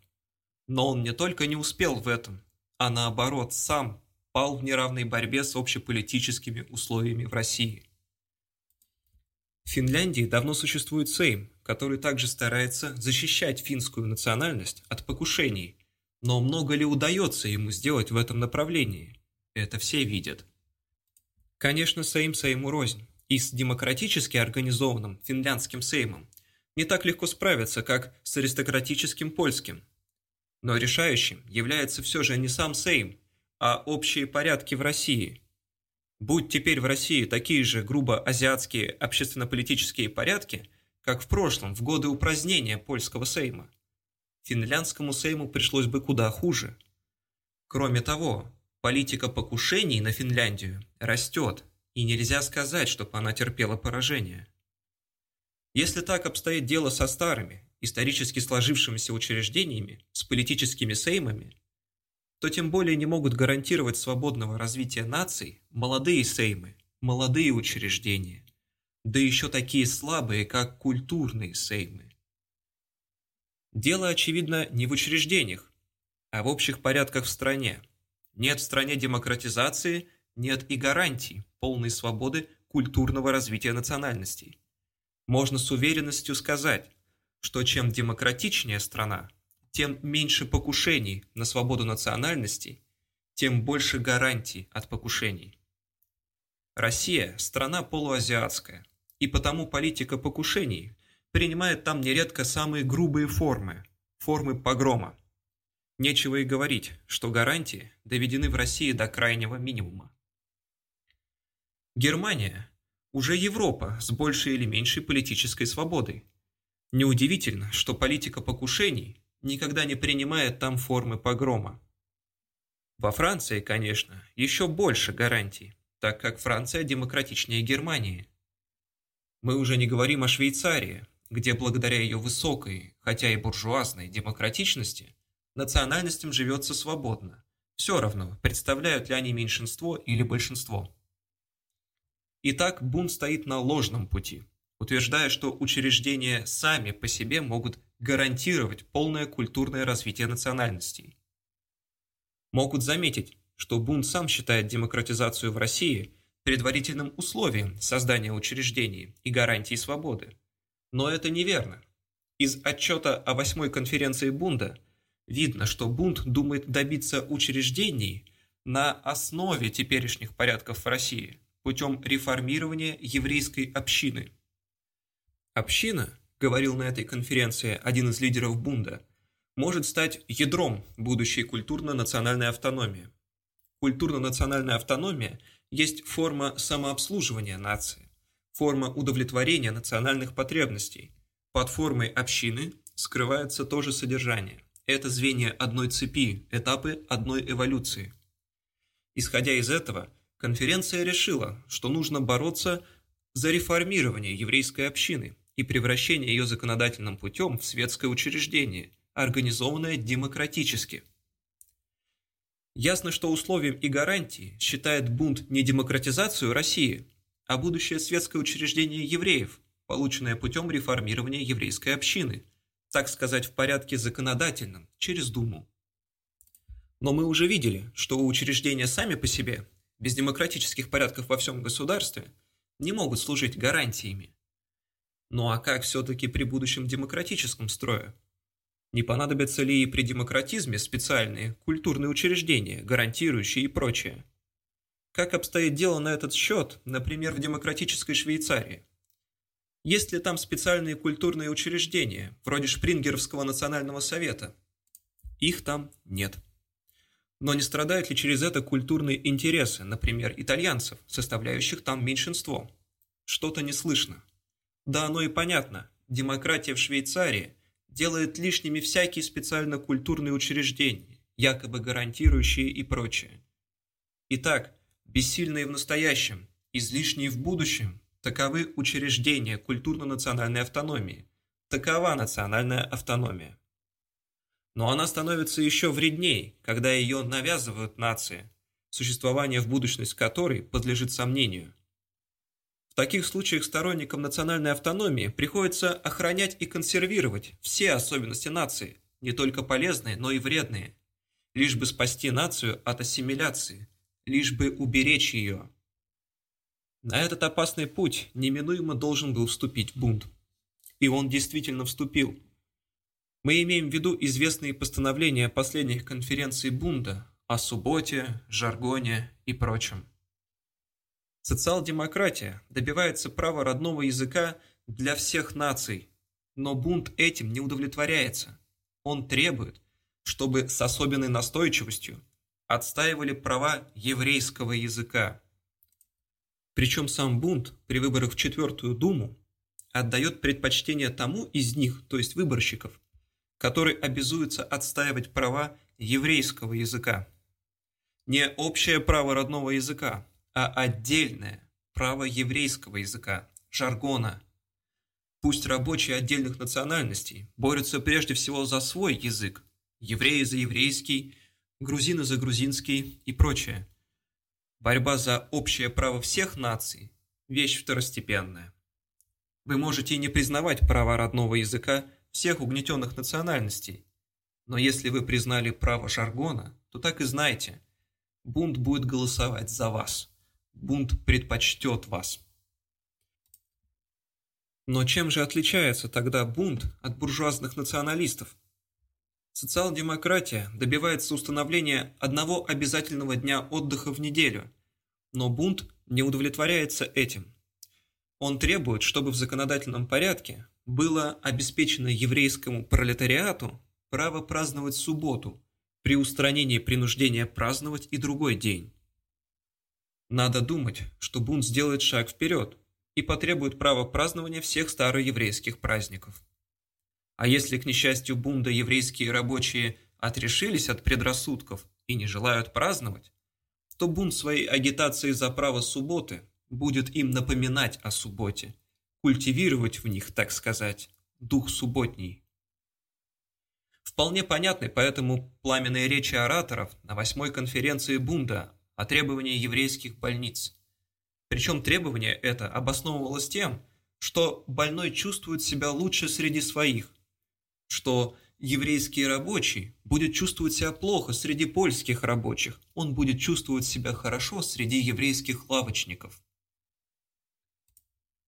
Сохранить все еврейское, консервировать все национальные особенности евреев, вплоть до заведомо вредных для пролетариата – Отграничить евреев от всего нееврейского, даже особые больницы устроить – вот до чего опустился бунт. Товарищ Плеханов был тысячу раз прав, говоря, что бунт приспособляет социализм к национализму. Конечно, Владимир Косовский и подобные ему бундовцы могут ругать Плеханова демагогом, бумага все терпит. Но знакомым с деятельностью бунда нетрудно понять, что эти храбрые люди просто боятся сказать правду о себе – прикрываясь крепкими словами о демагогии. Но оставаясь на такой позиции в национальном вопросе, бунт, естественно, должен был и в организационном вопросе стать на путь обособления еврейских рабочих, на путь национальных курий в социал-демократии. Такова уж логика национальной автономии. И действительно, от теории единственного представительства бунт переходит к теории национального размежевания рабочих, Бунт требует от российской социал-демократии, чтобы она провела в своем организационном строении размежевание по национальностям. От размежевания же он делает шаг вперед к теории обособления. Недаром на восьмой конференции Бунда раздавались речи о том, что в обособлении национальное существование. Организационный федерализм таит в себе элементы разложения и сепаратизма. Бунд идет к сепаратизму да ему, собственно, и некуда больше идти. Самое его существование, как экстерриториальной организации, гонит его на путь сепаратизма. У Бунда нет определенной целостной территории, он подвязается на чужих территориях, между тем, как соприкасающиеся с ним польская, латышская и российская социал-демократия являются интернационально-территориальными коллективами. Но это ведет к тому, что каждое расширение этих коллективов означает урон для Бунда, сужение его поля деятельности. Одно из двух. Либо вся российская социал-демократия должна перестроиться на началах национального федерализма, и тогда бунт получает возможность обеспечить себе еврейский пролетариат. Либо территориальный интернациональный принцип этих коллективов остается в силе, и тогда бунт перестраивается на началах интернациональности, как это имеет место в польской и латышской социал-демократии.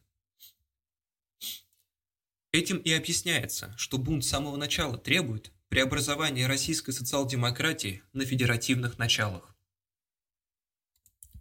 1906 году бунт, уступая объединительной волне в низах, избрал средний путь, войдя в российскую социал-демократию. Но как он вошел туда? То время как польская и латышская социал-демократии вошли для мирной совместной работы, бунт вошел с целью войны за федерацию. Лидер бундовцев Медом так и говорил тогда, цитата, «Мы идем не для идиллии, а для борьбы. Идиллии нет, и ждать ее в близком будущем могут только Маниловы». Бунт должен вступить в партию вооруженным с головы до ног. Конец цитаты. Было бы ошибочно видеть в этом злую волю Медома. Дело не в злой воле, а в особой позиции Бунда, в силу которой он не может не бороться с российской социал-демократией, построенной на началах интернациональности. Борясь же с ней, Бунт, естественно, нарушал интересы единства. Наконец, дело доходит до того, что Бунт формально порывает с российской социал-демократией, нарушив устав и объединившись на выборах в Четвертую Думу с польскими националистами против польских социал-демократов. Бунт, очевидно, нашел, что разрыв является наилучшим обеспечением его самодеятельности. Так, принцип организованного размежевания привел к сепаратизму, к полному разрыву. Полемизируя о федерализме со старой «Искрой», Бунт писал когда-то, цитата, «Искра хочет нас уверить, что федеративные отношения Бунда к российской социал-демократии должны ослабить связи между ними. Мы не можем опровергнуть это мнение ссылкой на практику в России по той простой причине, что российская социал-демократия не существует как федеративное соединение. Но мы можем сослаться на чрезвычайно поучительный опыт социал-демократии в Австрии, принявший федеративный характер на основании решения партии Тага 1897 года. Конец цитаты. Это писалось в 1902 году. Но теперь у нас 1913 год. У нас есть теперь и российская практика, и опыт социал-демократии Австрии. О чем же они говорят? Начнем с чрезвычайно поучительного опыта социал-демократии Австрии. Еще до 1896 года в Австрии существует единая социал-демократическая партия. В этом году впервые требуют чехи на Лондонском международном конгрессе отдельного представительства и получают его. В 1897 году на Венском партеитаге в Вимберге единая партия формально ликвидируется и устанавливается вместо нее Федеративный союз шести национальных социал-демократических групп. Далее эти группы превращаются в самостоятельные партии. Партии мало-помалу разрывают связи между собой – за партиями разрывается парламентская фракция, образуются национальные клубы. Далее идут союзы, которые тоже дробятся по национальностям. Дело доходит даже до кооперативов, к дроблению которых призывают рабочих чешские сепаратисты. Мы уже не говорим о том, что сепаратистская агитация ослабляет у рабочих чувство солидарности, толкая их нередко на путь штрейк-брехерства. Итак, чрезвычайно поучительный опыт социал-демократии Австрии говорит против Бунда, за старую искру. Федерализм в австрийской партии привел к самому безобразному сепаратизму, к разрушению единства рабочего движения. Мы видели выше, что практика в России говорит о том же. Бундовские сепаратисты, так же как и чешские, порвали с общей российской социал-демократией – что касается союзов, бунтовских союзов, то они с самого начала были организованы на началах национальности, то есть были оторваны от рабочих других национальностей. Полное обособление, полный разрыв – вот что показывает русская практика федерализма. Неудивительно, что такое положение вещей отзывается на рабочих ослаблением чувства солидарности и деморализации, причем последнее проникает и в бунт. Мы имеем в виду все учащающиеся стычки еврейских и польских рабочих на почве безработицы. Вот какие речи раздавались по этому поводу на девятой конференции Бунда. Цитата. «Мы рассматриваем польских рабочих, вытесняющих нас, как погромщиков, как желтых, не поддерживаем их стачек, срываем их. Во-вторых, отвечаем на вытеснение вытеснением. В ответ на недопущение еврейских рабочих на фабрике – Мы не допускаем польских рабочих к ручным станкам. Если мы не возьмем в свои руки этого дела, рабочие пойдут за другими.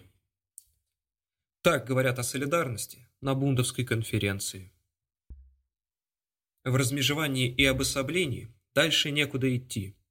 Бунт достиг цели. Он межует рабочих разных национальностей до драки, до штрейкбрехерства. Нельзя иначе. Если мы не возьмем в свои руки этого дела, рабочие пойдут за другими. Дезорганизация рабочего движения, деморализация в рядах социал-демократии – вот куда приводит бундовский федерализм. Таким образом, идея культурно-национальной автономии, атмосфера, которую она создает, оказалась еще более вредной в России, чем в Австрии. Часть шестая. Кавказцы. Конференция ликвидаторов. Выше мы говорили о шатаниях одной части кавказских социал-демократов, не устоявшей против националистического поветрия. Шатания эти выразились в том, что упомянутые социал-демократы пошли, как это ни странно, по следам Бунда, провозгласив культурно-национальную автономию. Областная автономия для всего Кавказа и культурно-национальная автономия для наций, входящих в состав Кавказа. Так формулируют свое требование эти социал-демократы, кстати сказать, примыкающие к русским ликвидаторам. Выслушаем их признанного лидера, небезызвестного Н. Цитата. Всем известно, что Кавказ глубоко отличается от центральных губерний, как по расовому составу своего населения – так и по территории и сельскохозяйственной культуре. Эксплуатация и материальное развитие такого края требуют местных работников, знатоков местных особенностей, привыкших к местному климату и культуре. Необходимо, чтобы все законы, преследующие цели эксплуатации местной территории, издавались на месте и проводились местными силами.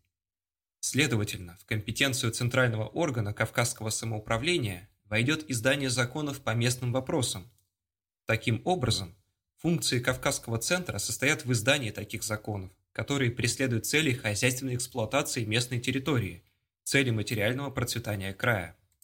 Конец цитаты. Итак, областная автономия Кавказа. Если отвлечься от мотивировки Н, несколько сбивчивой и нескладной, следует признать, что вывод у него правильный. Областная автономия Кавказа, действующая в рамках общегосударственной конституции – чего и Н не отрицает, в самом деле необходимо ввиду особенностей состава и бытовых условий последнего. Это признано и российской социал-демократией, провозгласившей на Втором съезде областное самоуправление для тех окраин, которые по своим бытовым условиям и составу населения отличаются от, собственно, русских областей. Внося этот пункт на обсуждение Второго съезда, Мартов мотивировал его тем, что, цитата, Громадное пространство России и опыт нашего централизованного управления дают нам повод считать необходимым и целесообразным существование областного самоуправления для таких крупных единиц, как Финляндия, Польша, Литва и Кавказ. Конец цитаты. Но из этого следует, что под областным самоуправлением нужно понимать областную автономию. Но Н идет дальше. По его мнению, областная автономия Кавказа захватывает лишь одну сторону вопроса. Цитата. «До сих пор мы говорили только о материальном развитии местной жизни. Но экономическому развитию края способствует не только экономическая деятельность, но и духовная, культурная. Культурно сильная нация сильна и в экономической сфере. Но культурное развитие нации возможно лишь на национальном языке. Поэтому все те вопросы, которые связаны с родным языком – являются вопросами культурно-национальными. Таковы вопросы просвещения, судопроизводства, церкви, литературы, искусства, науки, театра и прочее. Если дело материального развития края объединяет нации, то национально-культурные дела разъединяют их, ставя каждую из них на отдельное поприще. Деятельность первого рода связана с определенной территорией. Не то культурно-национальные дела. Они связаны не с определенной территорией, а существованием определенной нации. Судьбы грузинского языка одинаково интересуют грузина, где бы он ни жил. Было бы большим невежеством сказать, что грузинская культура касается только проживающих в Грузии грузин. Возьмем, например, армянскую церковь. В ведении ее дел принимают участие армяне разных мест и государств. Здесь территория не играет никакой роли. Или, например, в создании грузинского музея заинтересован как тифлисский грузин, так и бакинский, кутаисский, петербургский и прочий. Значит, заведование и руководство всеми культурно-национальными делами должно быть предоставлено самим заинтересованным нациям. Мы провозглашаем культурно-национальную автономию кавказских национальностей. Конец цитаты. Короче, так как культура не территория, а территория не культура, то необходима культурно-национальная автономия. Это все, что может сказать Н в пользу последней. Мы не будем здесь еще раз касаться национально-культурной автономии вообще. Выше мы уже говорили о ее отрицательном характере. Нам хотелось бы только отметить, что непригодная вообще культурно-национальная автономия является еще бессмысленной и вздорной с точки зрения кавказских условий. И вот почему. Культурно-национальная автономия предполагает более или менее развитые национальности с развитой культурой, литературой. Без этих условий автономия это теряет всякий смысл, превращается в нелепицу. Но на Кавказе имеется целый ряд народностей с примитивной культурой, с особым языком, но без родной литературы. Народностей к тому же переходных, частью ассимилирующихся, частью развивающихся дальше. Как применить к ним культурно-национальную автономию? Как быть с такими народностями? Как их организовать в отдельные культурно-национальные союзы, что, несомненно, предполагается культурно-национальной автономией? Как быть с мингрельцами, абхазами, аджарцами, сванами, лезгинами и прочими, говорящими на разных языках, но не имеющими своей литературы?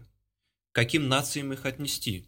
Возможно ли их организовать в национальные союзы? Вокруг каких культурных дел их организовывать? Как быть с осетинами, из коих закавказские осетины ассимилируются, но далеко еще не ассимилировались, грузинами, а предкавказские частью ассимилируются русскими – частью развиваются дальше, создавая свою литературу. Как их организовать в единый национальный союз? К какому национальному союзу отнести аджарцев, говорящих на грузинском языке, но живущих турецкой культурой и исповедующих ислам? Не организовать ли их отдельно от грузин на почве религиозных дел и вместе с грузинами на почве прочих культурных дел? А кабулетцы, а ингуши, а ингелойцы – что это за автономия, исключающая из списка целый ряд народностей? Нет, это не решение национального вопроса. Это плод досужей фантазии. Но допустим недопустимо и предположим, что национальная культурная автономия нашего Н осуществилась. К чему она поведет? Каким результатам? Взять, например, закавказских татар с их минимальным процентом грамотности, с их школами, во главе которых стоят всесильные муллы, с их культурой, проникнутой религиозным духом. Нетрудно понять, что организовать их культурно-национальный союз – это значит поставить во главе их мул. Это значит отдать их на съедение реакционным мулам. Это значит создать новый бастион для духовного закабаления татарских масс злейшим врагом последних. Но с каких пор социал-демократы стали лить воду на мельницу реакционеров? Отграничить закавказских татар в культурно-национальный союз, закабаляющий массы злейшим реакционерам? Неужели ничего лучше не могли провозгласить кавказские ликвидаторы? Нет, это не решение национального вопроса. Национальный вопрос на Кавказе может быть разрешен лишь в духе вовлечения запоздалых наций и народностей в общее русло высшей культуры – только такое решение может быть прогрессивным и приемлемым для социал-демократии. Областная автономия Кавказа потому и приемлема, что она втягивает запоздалые нации в общее культурное развитие. Она помогает им вылупиться из скорлупы мелконациональной замкнутости. Она толкает их вперед и облегчает им доступ к благам высшей культуры. Между тем, как культурно-национальная автономия действует в прямо противоположном направлении – ибо она замыкает нации в старые скорлупы, закрепляет их на низших ступенях развития культуры, мешает им подняться на высшие ступени культуры. Тем самым национальная автономия парализует положительные стороны областной автономии, обращает последнюю в нуль. Именно поэтому непригоден и тот смешанный тип автономии с сочетанием национально-культурной и областной, которую предлагает Н. Это противоестественное сочетание не улучшает дело, а ухудшает, ибо оно, кроме того, что задерживает развитие запоздалых наций, превращает еще областную автономию в арену столкновения наций, организованных в национальные союзы. Таким образом, непригодная вообще культурно-национальная автономия превратилась бы на Кавказе в бессмысленную реакционную затею.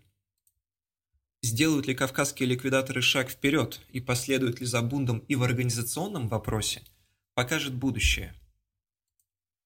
До сих пор в истории социал-демократии федерализм в организации всегда предшествовал национальной автономии в программе. Австрийские социал-демократы еще с 1897 года проводили организационный федерализм, и только через два года, 1899 год, приняли национальную автономию. Бундовцы первый раз заговорили внятно о национальной автономии в 1901 году, между тем как организационный федерализм практиковали еще с 1897 года. Кавказские ликвидаторы начали дело с конца, с национальной автономии. Если они дальше пойдут по стопам Бунда, то им придется предварительно разрушить все нынешнее организационное здание, построенное еще в конце 90-х годов на началах интернациональности. Но насколько легко было принять пока еще непонятную для рабочих национальную автономию – Настолько же трудно будет разрушить годами строившиеся здания, взлелеянные и вспоенные рабочими всех национальностей Кавказа. Стоит приступить к этой геростратовской затее, чтобы рабочие открыли глаза и поняли националистическую сущность культурно-национальной автономии. Если кавказцы решают национальный вопрос обыкновенным способом, путем устных прений и литературной дискуссии – то Всероссийская конференция ликвидаторов придумала совершенно необыкновенный способ, легкий и простой способ. Слушайте. Цитата.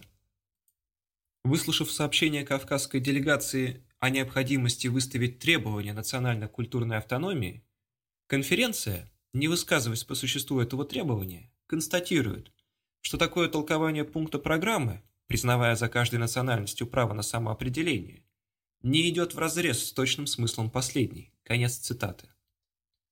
Итак, прежде всего, не высказываться по существу этого вопроса, а потом констатировать. Оригинальный метод. Что же констатирует эта оригинальная конференция? А то, что требование национально-культурной автономии не идет вразрез с точным смыслом программы, признающей право нации на самоопределение. Разберем это положение. Пункт о самоопределении говорит о правах наций.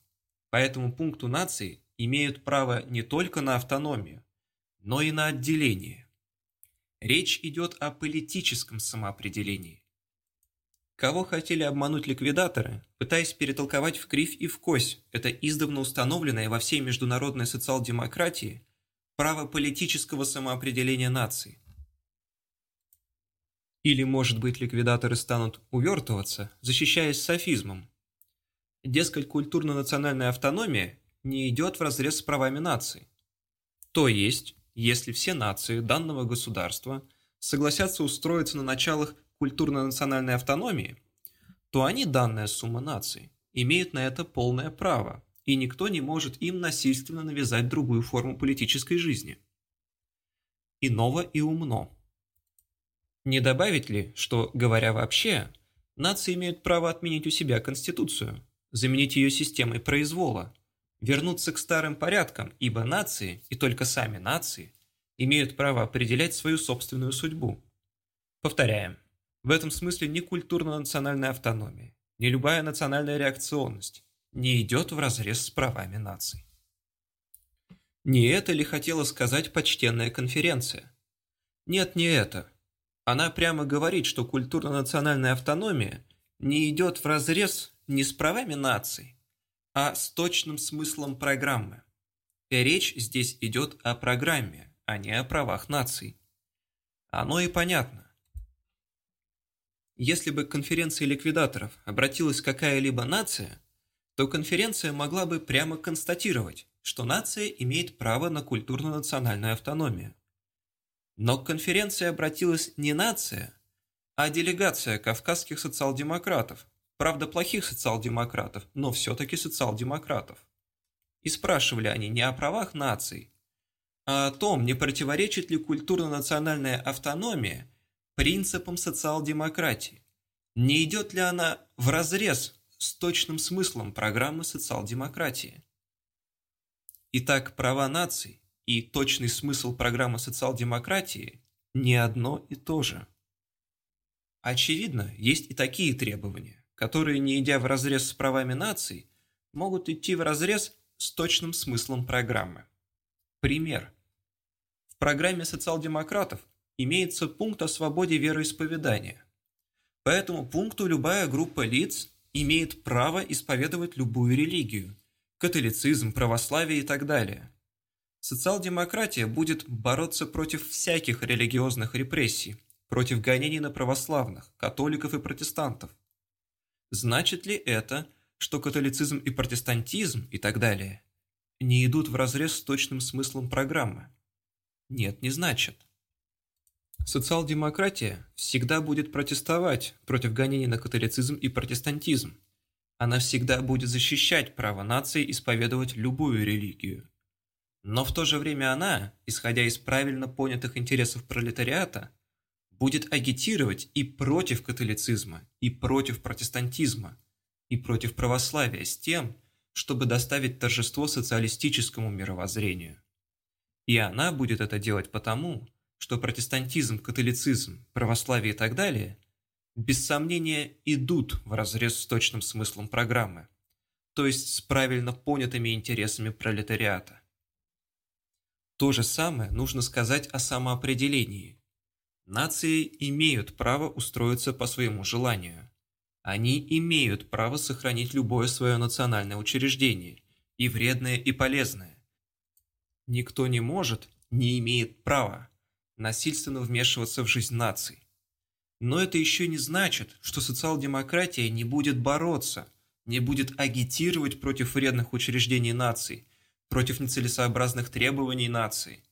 Наоборот, социал-демократия обязана вести такую агитацию и повлиять на волю нации так, чтобы нации устроились в форме, наиболее соответствующей интересам пролетариата. Именно поэтому она, борясь за право нации за самоопределение, в то же время будет агитировать, скажем, и против отделения татар, и против культурно-национальной автономии кавказских наций. Ибо и то, и другое, не идя вразрез с правами этих наций, идет, однако, вразрез с точным смыслом программы, то есть с интересами кавказского пролетариата. Очевидно, права наций и точный смысл программы – две совершенно различные плоскости. В то время как точный смысл программы выражает интересы пролетариата, научно формулированные в программе последнего, права нации могут выражать интересы любого класса буржуазии, аристократии, духовенства и так далее, смотря по силе и влиянию этих классов. Там обязанности марксиста, здесь права нации, состоящие из разных классов, Права наций и принципы социал-демократизма также могут идти или не идти в разрез друг с другом, как, скажем, Хеопсова пирамида с пресловутой конференцией ликвидаторов. Они просто несравнимы. Но из этого следует, что почтенная конференция самым непростительным образом спутала две совершенно различные вещи. Получилось не разрешение национального вопроса, а бессмыслица, в силу которой права нации и принципы социал-демократии не идут вразрез друг с другом. Следовательно, каждое требование наций может быть совмещено с интересами пролетариата. Следовательно, ни одно требование наций, стремящихся к самоопределению, не будет идти вразрез с точным смыслом программы. Не пожалели логики. На почве этой бессмыслицы и выросло то отныне знаменитое постановление конференции ликвидаторов – по которому требование национально-культурной автономии не идет вразрез с точным смыслом программы. Но конференция ликвидаторов нарушает не только законы логики. Она нарушает еще свой долг перед российской социал-демократией, санкционируя культурно-национальную автономию. Она самым определенным образом нарушает точный смысл программы, ибо известно, что второй съезд, принявший программу, решительно отверг культурно-национальную автономию. Вот что говорилось по этому поводу на этом съезде. Цитата Гольдблата, являющегося бундовцем. «Я считаю необходимым создание особых учреждений, которые обеспечивали бы свободу культурного развития национальностей, и потому предлагаю прибавить к параграфу 8. И создание учреждений, гарантирующих им полную свободу культурного развития. Примечание. Это, как известно, бундовская формулировка культурно-национальной автономии. Мартынов указывает на то, что общие учреждения должны быть устроены так, чтобы они обеспечивали частные интересы. Невозможно создать никакого особого учреждения, обеспечивающего свободу культурного развития национальности. Егоров. В вопросе о национальности мы можем принять лишь отрицательные предложения, то есть мы против всяких стеснений национальности. Но нам, как социал-демократам, нет дела до того, будет ли та или другая национальность развиваться как таковая. Это дело стихийного процесса. Кольцов. Делегаты Бунда всегда обижаются, когда заходит речь об их национализме. Между тем, та поправка, которая внесена делегатом от Бунда, чисто националистического характера. От нас требуют чисто наступательных мер для поддержания даже тех национальностей, которые вымирают. В результате поправка Гольдблата отвергнута большинством против трех. Конец цитаты. И так ясно, что конференция ликвидаторов пошла вразрез с точным смыслом программы. Она нарушила программу. Теперь ликвидаторы пытаются оправдаться, ссылаясь на Стокгольмский съезд, который якобы санкционировал культурно-национальную автономию. Так Владимир Косовский пишет. Цитата. Как известно, по договору, принятому на Стокгольмском съезде, Бунду предоставлено было сохранить свою национальную программу до решения национального вопроса на общепартийном съезде. Этот съезд признал, что национально-культурная автономия во всяком случае не противоречит общепартийной программе. Конец цитаты. Но попытки ликвидаторов тщетны. Съезд в Стокгольме и не думал санкционировать программу Бунда. Он просто согласился временно оставить вопрос открытым. Храброму Косовскому не хватило мужества сказать всю правду. Но факты сами говорят о себе. Вот они. Цитата. Вносится поправка Галиным. Вопрос о национальной программе остается открытым ввиду нерассмотрения его съездом. За 50 голосов, против 32. Голос. Что значит открытым? Председатель. Если мы говорим, что национальный вопрос остается открытым, то это значит, что бунт до следующего съезда может сохранить свое решение по этому вопросу. Конец цитаты. Как видите, съезд даже не рассмотрел вопроса о национальной программе Бунда. Он просто оставил его открытым, предоставив самому Бунду решить судьбу своей программы до следующего общего съезда. Другими словами, съезд в Стокгольме уклонился от вопроса, не дав оценки культурно-национальной автономии ни в ту, ни в другую сторону. Между тем, конференция ликвидаторов самым определенным образом входит в оценку дела – признает культурно-национальную автономию приемлемой и санкционирует ее именем программы партии. Разница бросается в глаза. Таким образом, конференция ликвидаторов, несмотря на всякие ухищрения, ни на шаг не двинула вперед национального вопроса. Виляние перед Бундом и кавказскими национал-ликвидаторами – это все, на что она оказалась способной. Часть седьмая. Национальный вопрос России. Нам остается наметить положительное решение национального вопроса. Мы исходим из того, что вопрос может быть решен лишь в неразрывной связи с переживаемым в России моментом. Россия живет в переходное время, когда нормальная, конституционная жизнь еще не установилась, когда политический кризис еще не разрешен.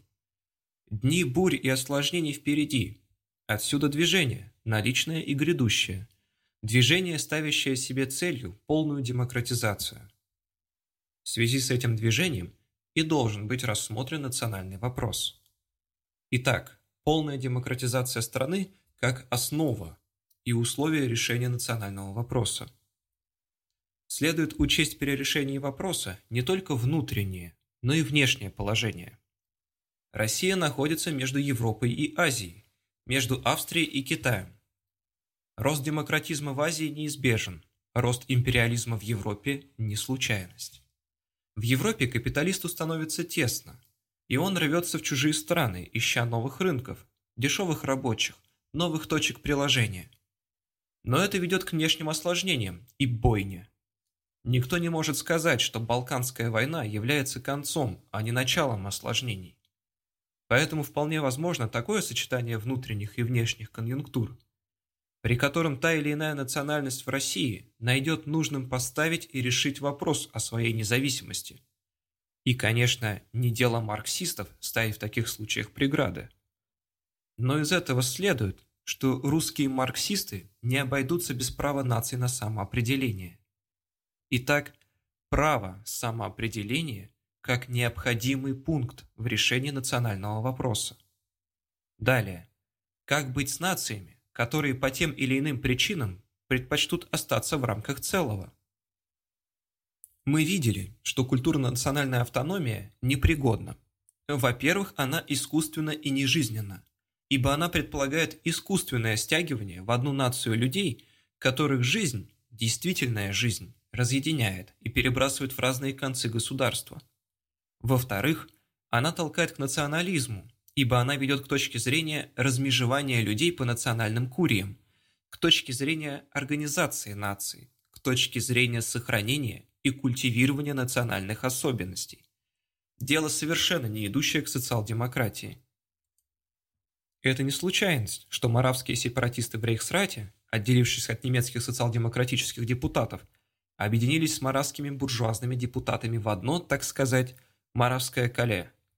Не случайность и то, что сепаратисты из Бунда увязли в национализме, превознося субботу и жаргон.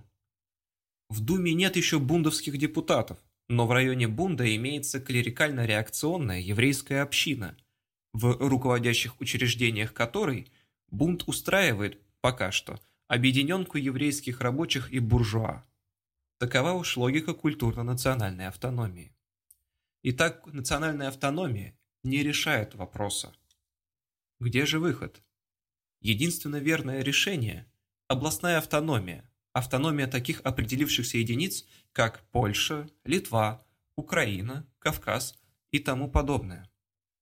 Преимущество областной автономии состоит прежде всего в том, что при ней приходится иметь дело не с фикцией без территории, а с определенным населением, живущим на определенной территории – Затем она не межует людей по нациям, она не укрепляет национальных перегородок. Наоборот, она ломает эти перегородки и объединяет население для того, чтобы открыть дорогу для межевания другого рода, межевания по классам. Наконец, она дает возможность наилучшим образом использовать природные богатства области и развить производственные силы, не дожидаясь решений общего центра – функции, не присущие культурно-национальной автономии. Итак, областная автономия как необходимый пункт в решении национального вопроса. Нет сомнения, что ни одна из областей не представляет сплошного национального единообразия, ибо в каждую из них вкраплены национальные меньшинства. Таковы евреи в Польше, латыши в Литве, русские на Кавказе, поляки на Украине и так далее. Можно опасаться поэтому, что меньшинства будут угнетаемыми национальными большинствами. Но опасения имеют основания лишь в том случае, если страна остается при старых порядках. Дайте стране полный демократизм, и опасения потеряют всякую почву. Предлагают связать разбросанные меньшинства в единый национальный союз. Но меньшинства нуждаются не в искусственном союзе, а в реальных правах у себя на месте. Что может дать им такой союз без полной демократизации? Или какая необходимость в национальном союзе при полной демократизации? Что особенно волнует национальное меньшинство? Меньшинство недовольно не отсутствием национального союза, а отсутствием права родного языка. Дайте ему пользоваться родным языком, и недовольство пройдет само собой. Меньшинство недовольно не отсутствием искусственного союза, а отсутствием у него родной школы. Дайте ему такую школу, и недовольство потеряет всякую почву. Меньшинство недовольно не отсутствием национального союза, а отсутствием свободы совести, свободы вероисповедания, передвижения и прочего. Дайте ему эти свободы, и оно перестанет быть недовольным. Итак, национальное равноправие во всех его видах, язык, школы и прочее, как необходимый пункт в решении национального вопроса. Необходим, следовательно, общегосударственный закон, данный на основе полной демократизации страны и запрещающий все без исключения виды национальных привилегий и какое бы то ни было стеснение или ограничение прав национальных меньшинств. В этом и только в этом может быть действительная, а не бумажная гарантия прав меньшинства. Можно оспаривать или не оспаривать существование логической связи между организационным федерализмом и культурно-национальной автономией. Но нельзя оспаривать того, что последнее создает благоприятную атмосферу для безбрежного федерализма, переходящего в полный разрыв, в сепаратизм. Если чехи в Австрии и бундовцы в России, начав дело с автономией и перейдя потом к федерации, кончили сепаратизмом, то в этом, несомненно, крупную роль сыграла националистическая атмосфера, которую, естественно, распространяет культурно-национальная автономия. Это не случайность, что национальная автономия и организационная федерация идут рука об руку. Оно и понятно. И та, и другая требуют размежевания по национальностям. И та, и другая предполагают организацию по национальностям. Сходство несомненное. Разница лишь в том, что там межуют население вообще, а здесь социал-демократических рабочих. Мы знаем, к чему приводит межевание рабочих по национальностям.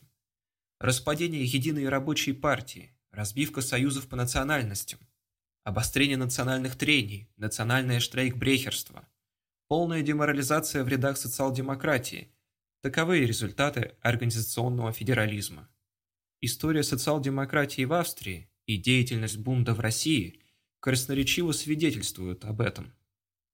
Единственное средство против этого – организация на началах интернациональности. Сплочение на местах рабочих всех национальностей России в единые и целостные коллективы, сплочение таких коллективов в единую партию – такова задача. Само собой понятно, что такая постройка партии не исключает а предполагает широкую автономию областей внутри единого партийного целого. Опыт Кавказа показывает всю целесообразность такого типа организации.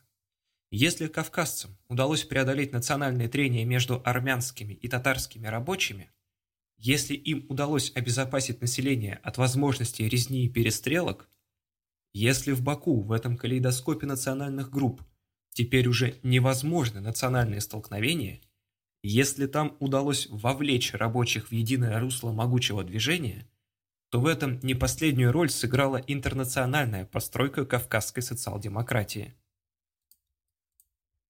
Тип организации влияет не только на практическую работу. Он накладывает неизгладимую печать на всю духовную жизнь рабочего. Рабочий живет жизнью своей организации. Он там растет духовно и воспитывается.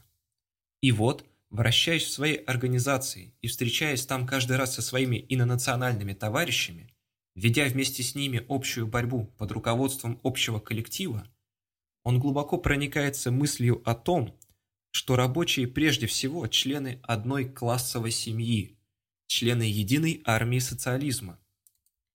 А это не может не иметь громадного воспитательного значения для широких слоев рабочего класса. Поэтому интернациональный тип организации является школой товарищеских чувств, величайшей агитацией в пользу интернационализма. Не то с организацией по национальностям. Организуясь на основе национальности, рабочие замыкаются в национальные скорлупы, отгораживаясь друг от друга организационными перегородками. Подчеркивается не общее между рабочими, а то, чем они друг от друга отличаются.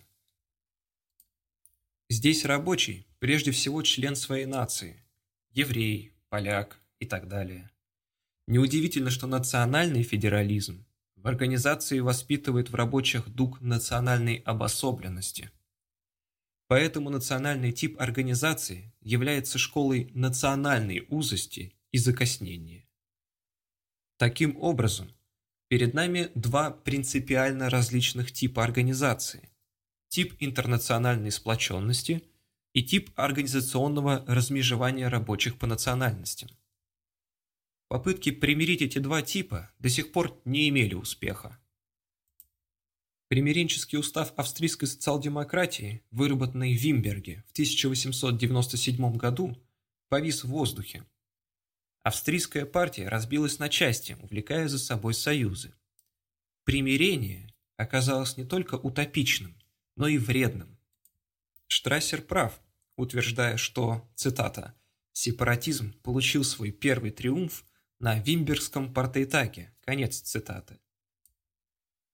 То же самое в России.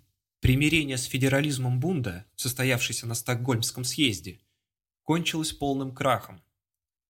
Бунд сорвал Стокгольмский компромисс. Бунд с первого же дня после Стокгольма стал помехой на пути к слиянию рабочих на местах в единую организацию, включающую рабочих всех национальностей. И Бунд упорно продолжал свою сепаратистскую тактику, несмотря на то, что и в 1907, и в 1908 году российская социал-демократия несколько раз требовала, чтобы единство снизу между рабочими всех национальностей было наконец осуществлено. Бунт, начавший с организационной национальной автономии, перешел на деле к федерации для того, чтобы кончить полным разрывом, сепаратизмом. Разрывая же с российской социал-демократией, он внес в нее разброд и дезорганизацию. Вспомним хотя бы дело Егелла. Поэтому путь примирения должен быть оставлен, как утопический и вредный. Одно из двух. Либо федерализм Бунда, и тогда российская социал-демократия перестраивается на началах размежевания рабочих по национальностям, либо интернациональный тип организации, и тогда бунт перестраивается на началах территориальной автономии – по образцу кавказской, латышской и польской социал-демократии, открывая дорогу дела непосредственного объединения еврейских рабочих с рабочими других национальностей России. Среднего нет. Принципы побеждают, они примиряются. Итак, принцип интернационального сплочения рабочих как необходимый пункт в решении национального вопроса. Весна, 1913 год. Январь.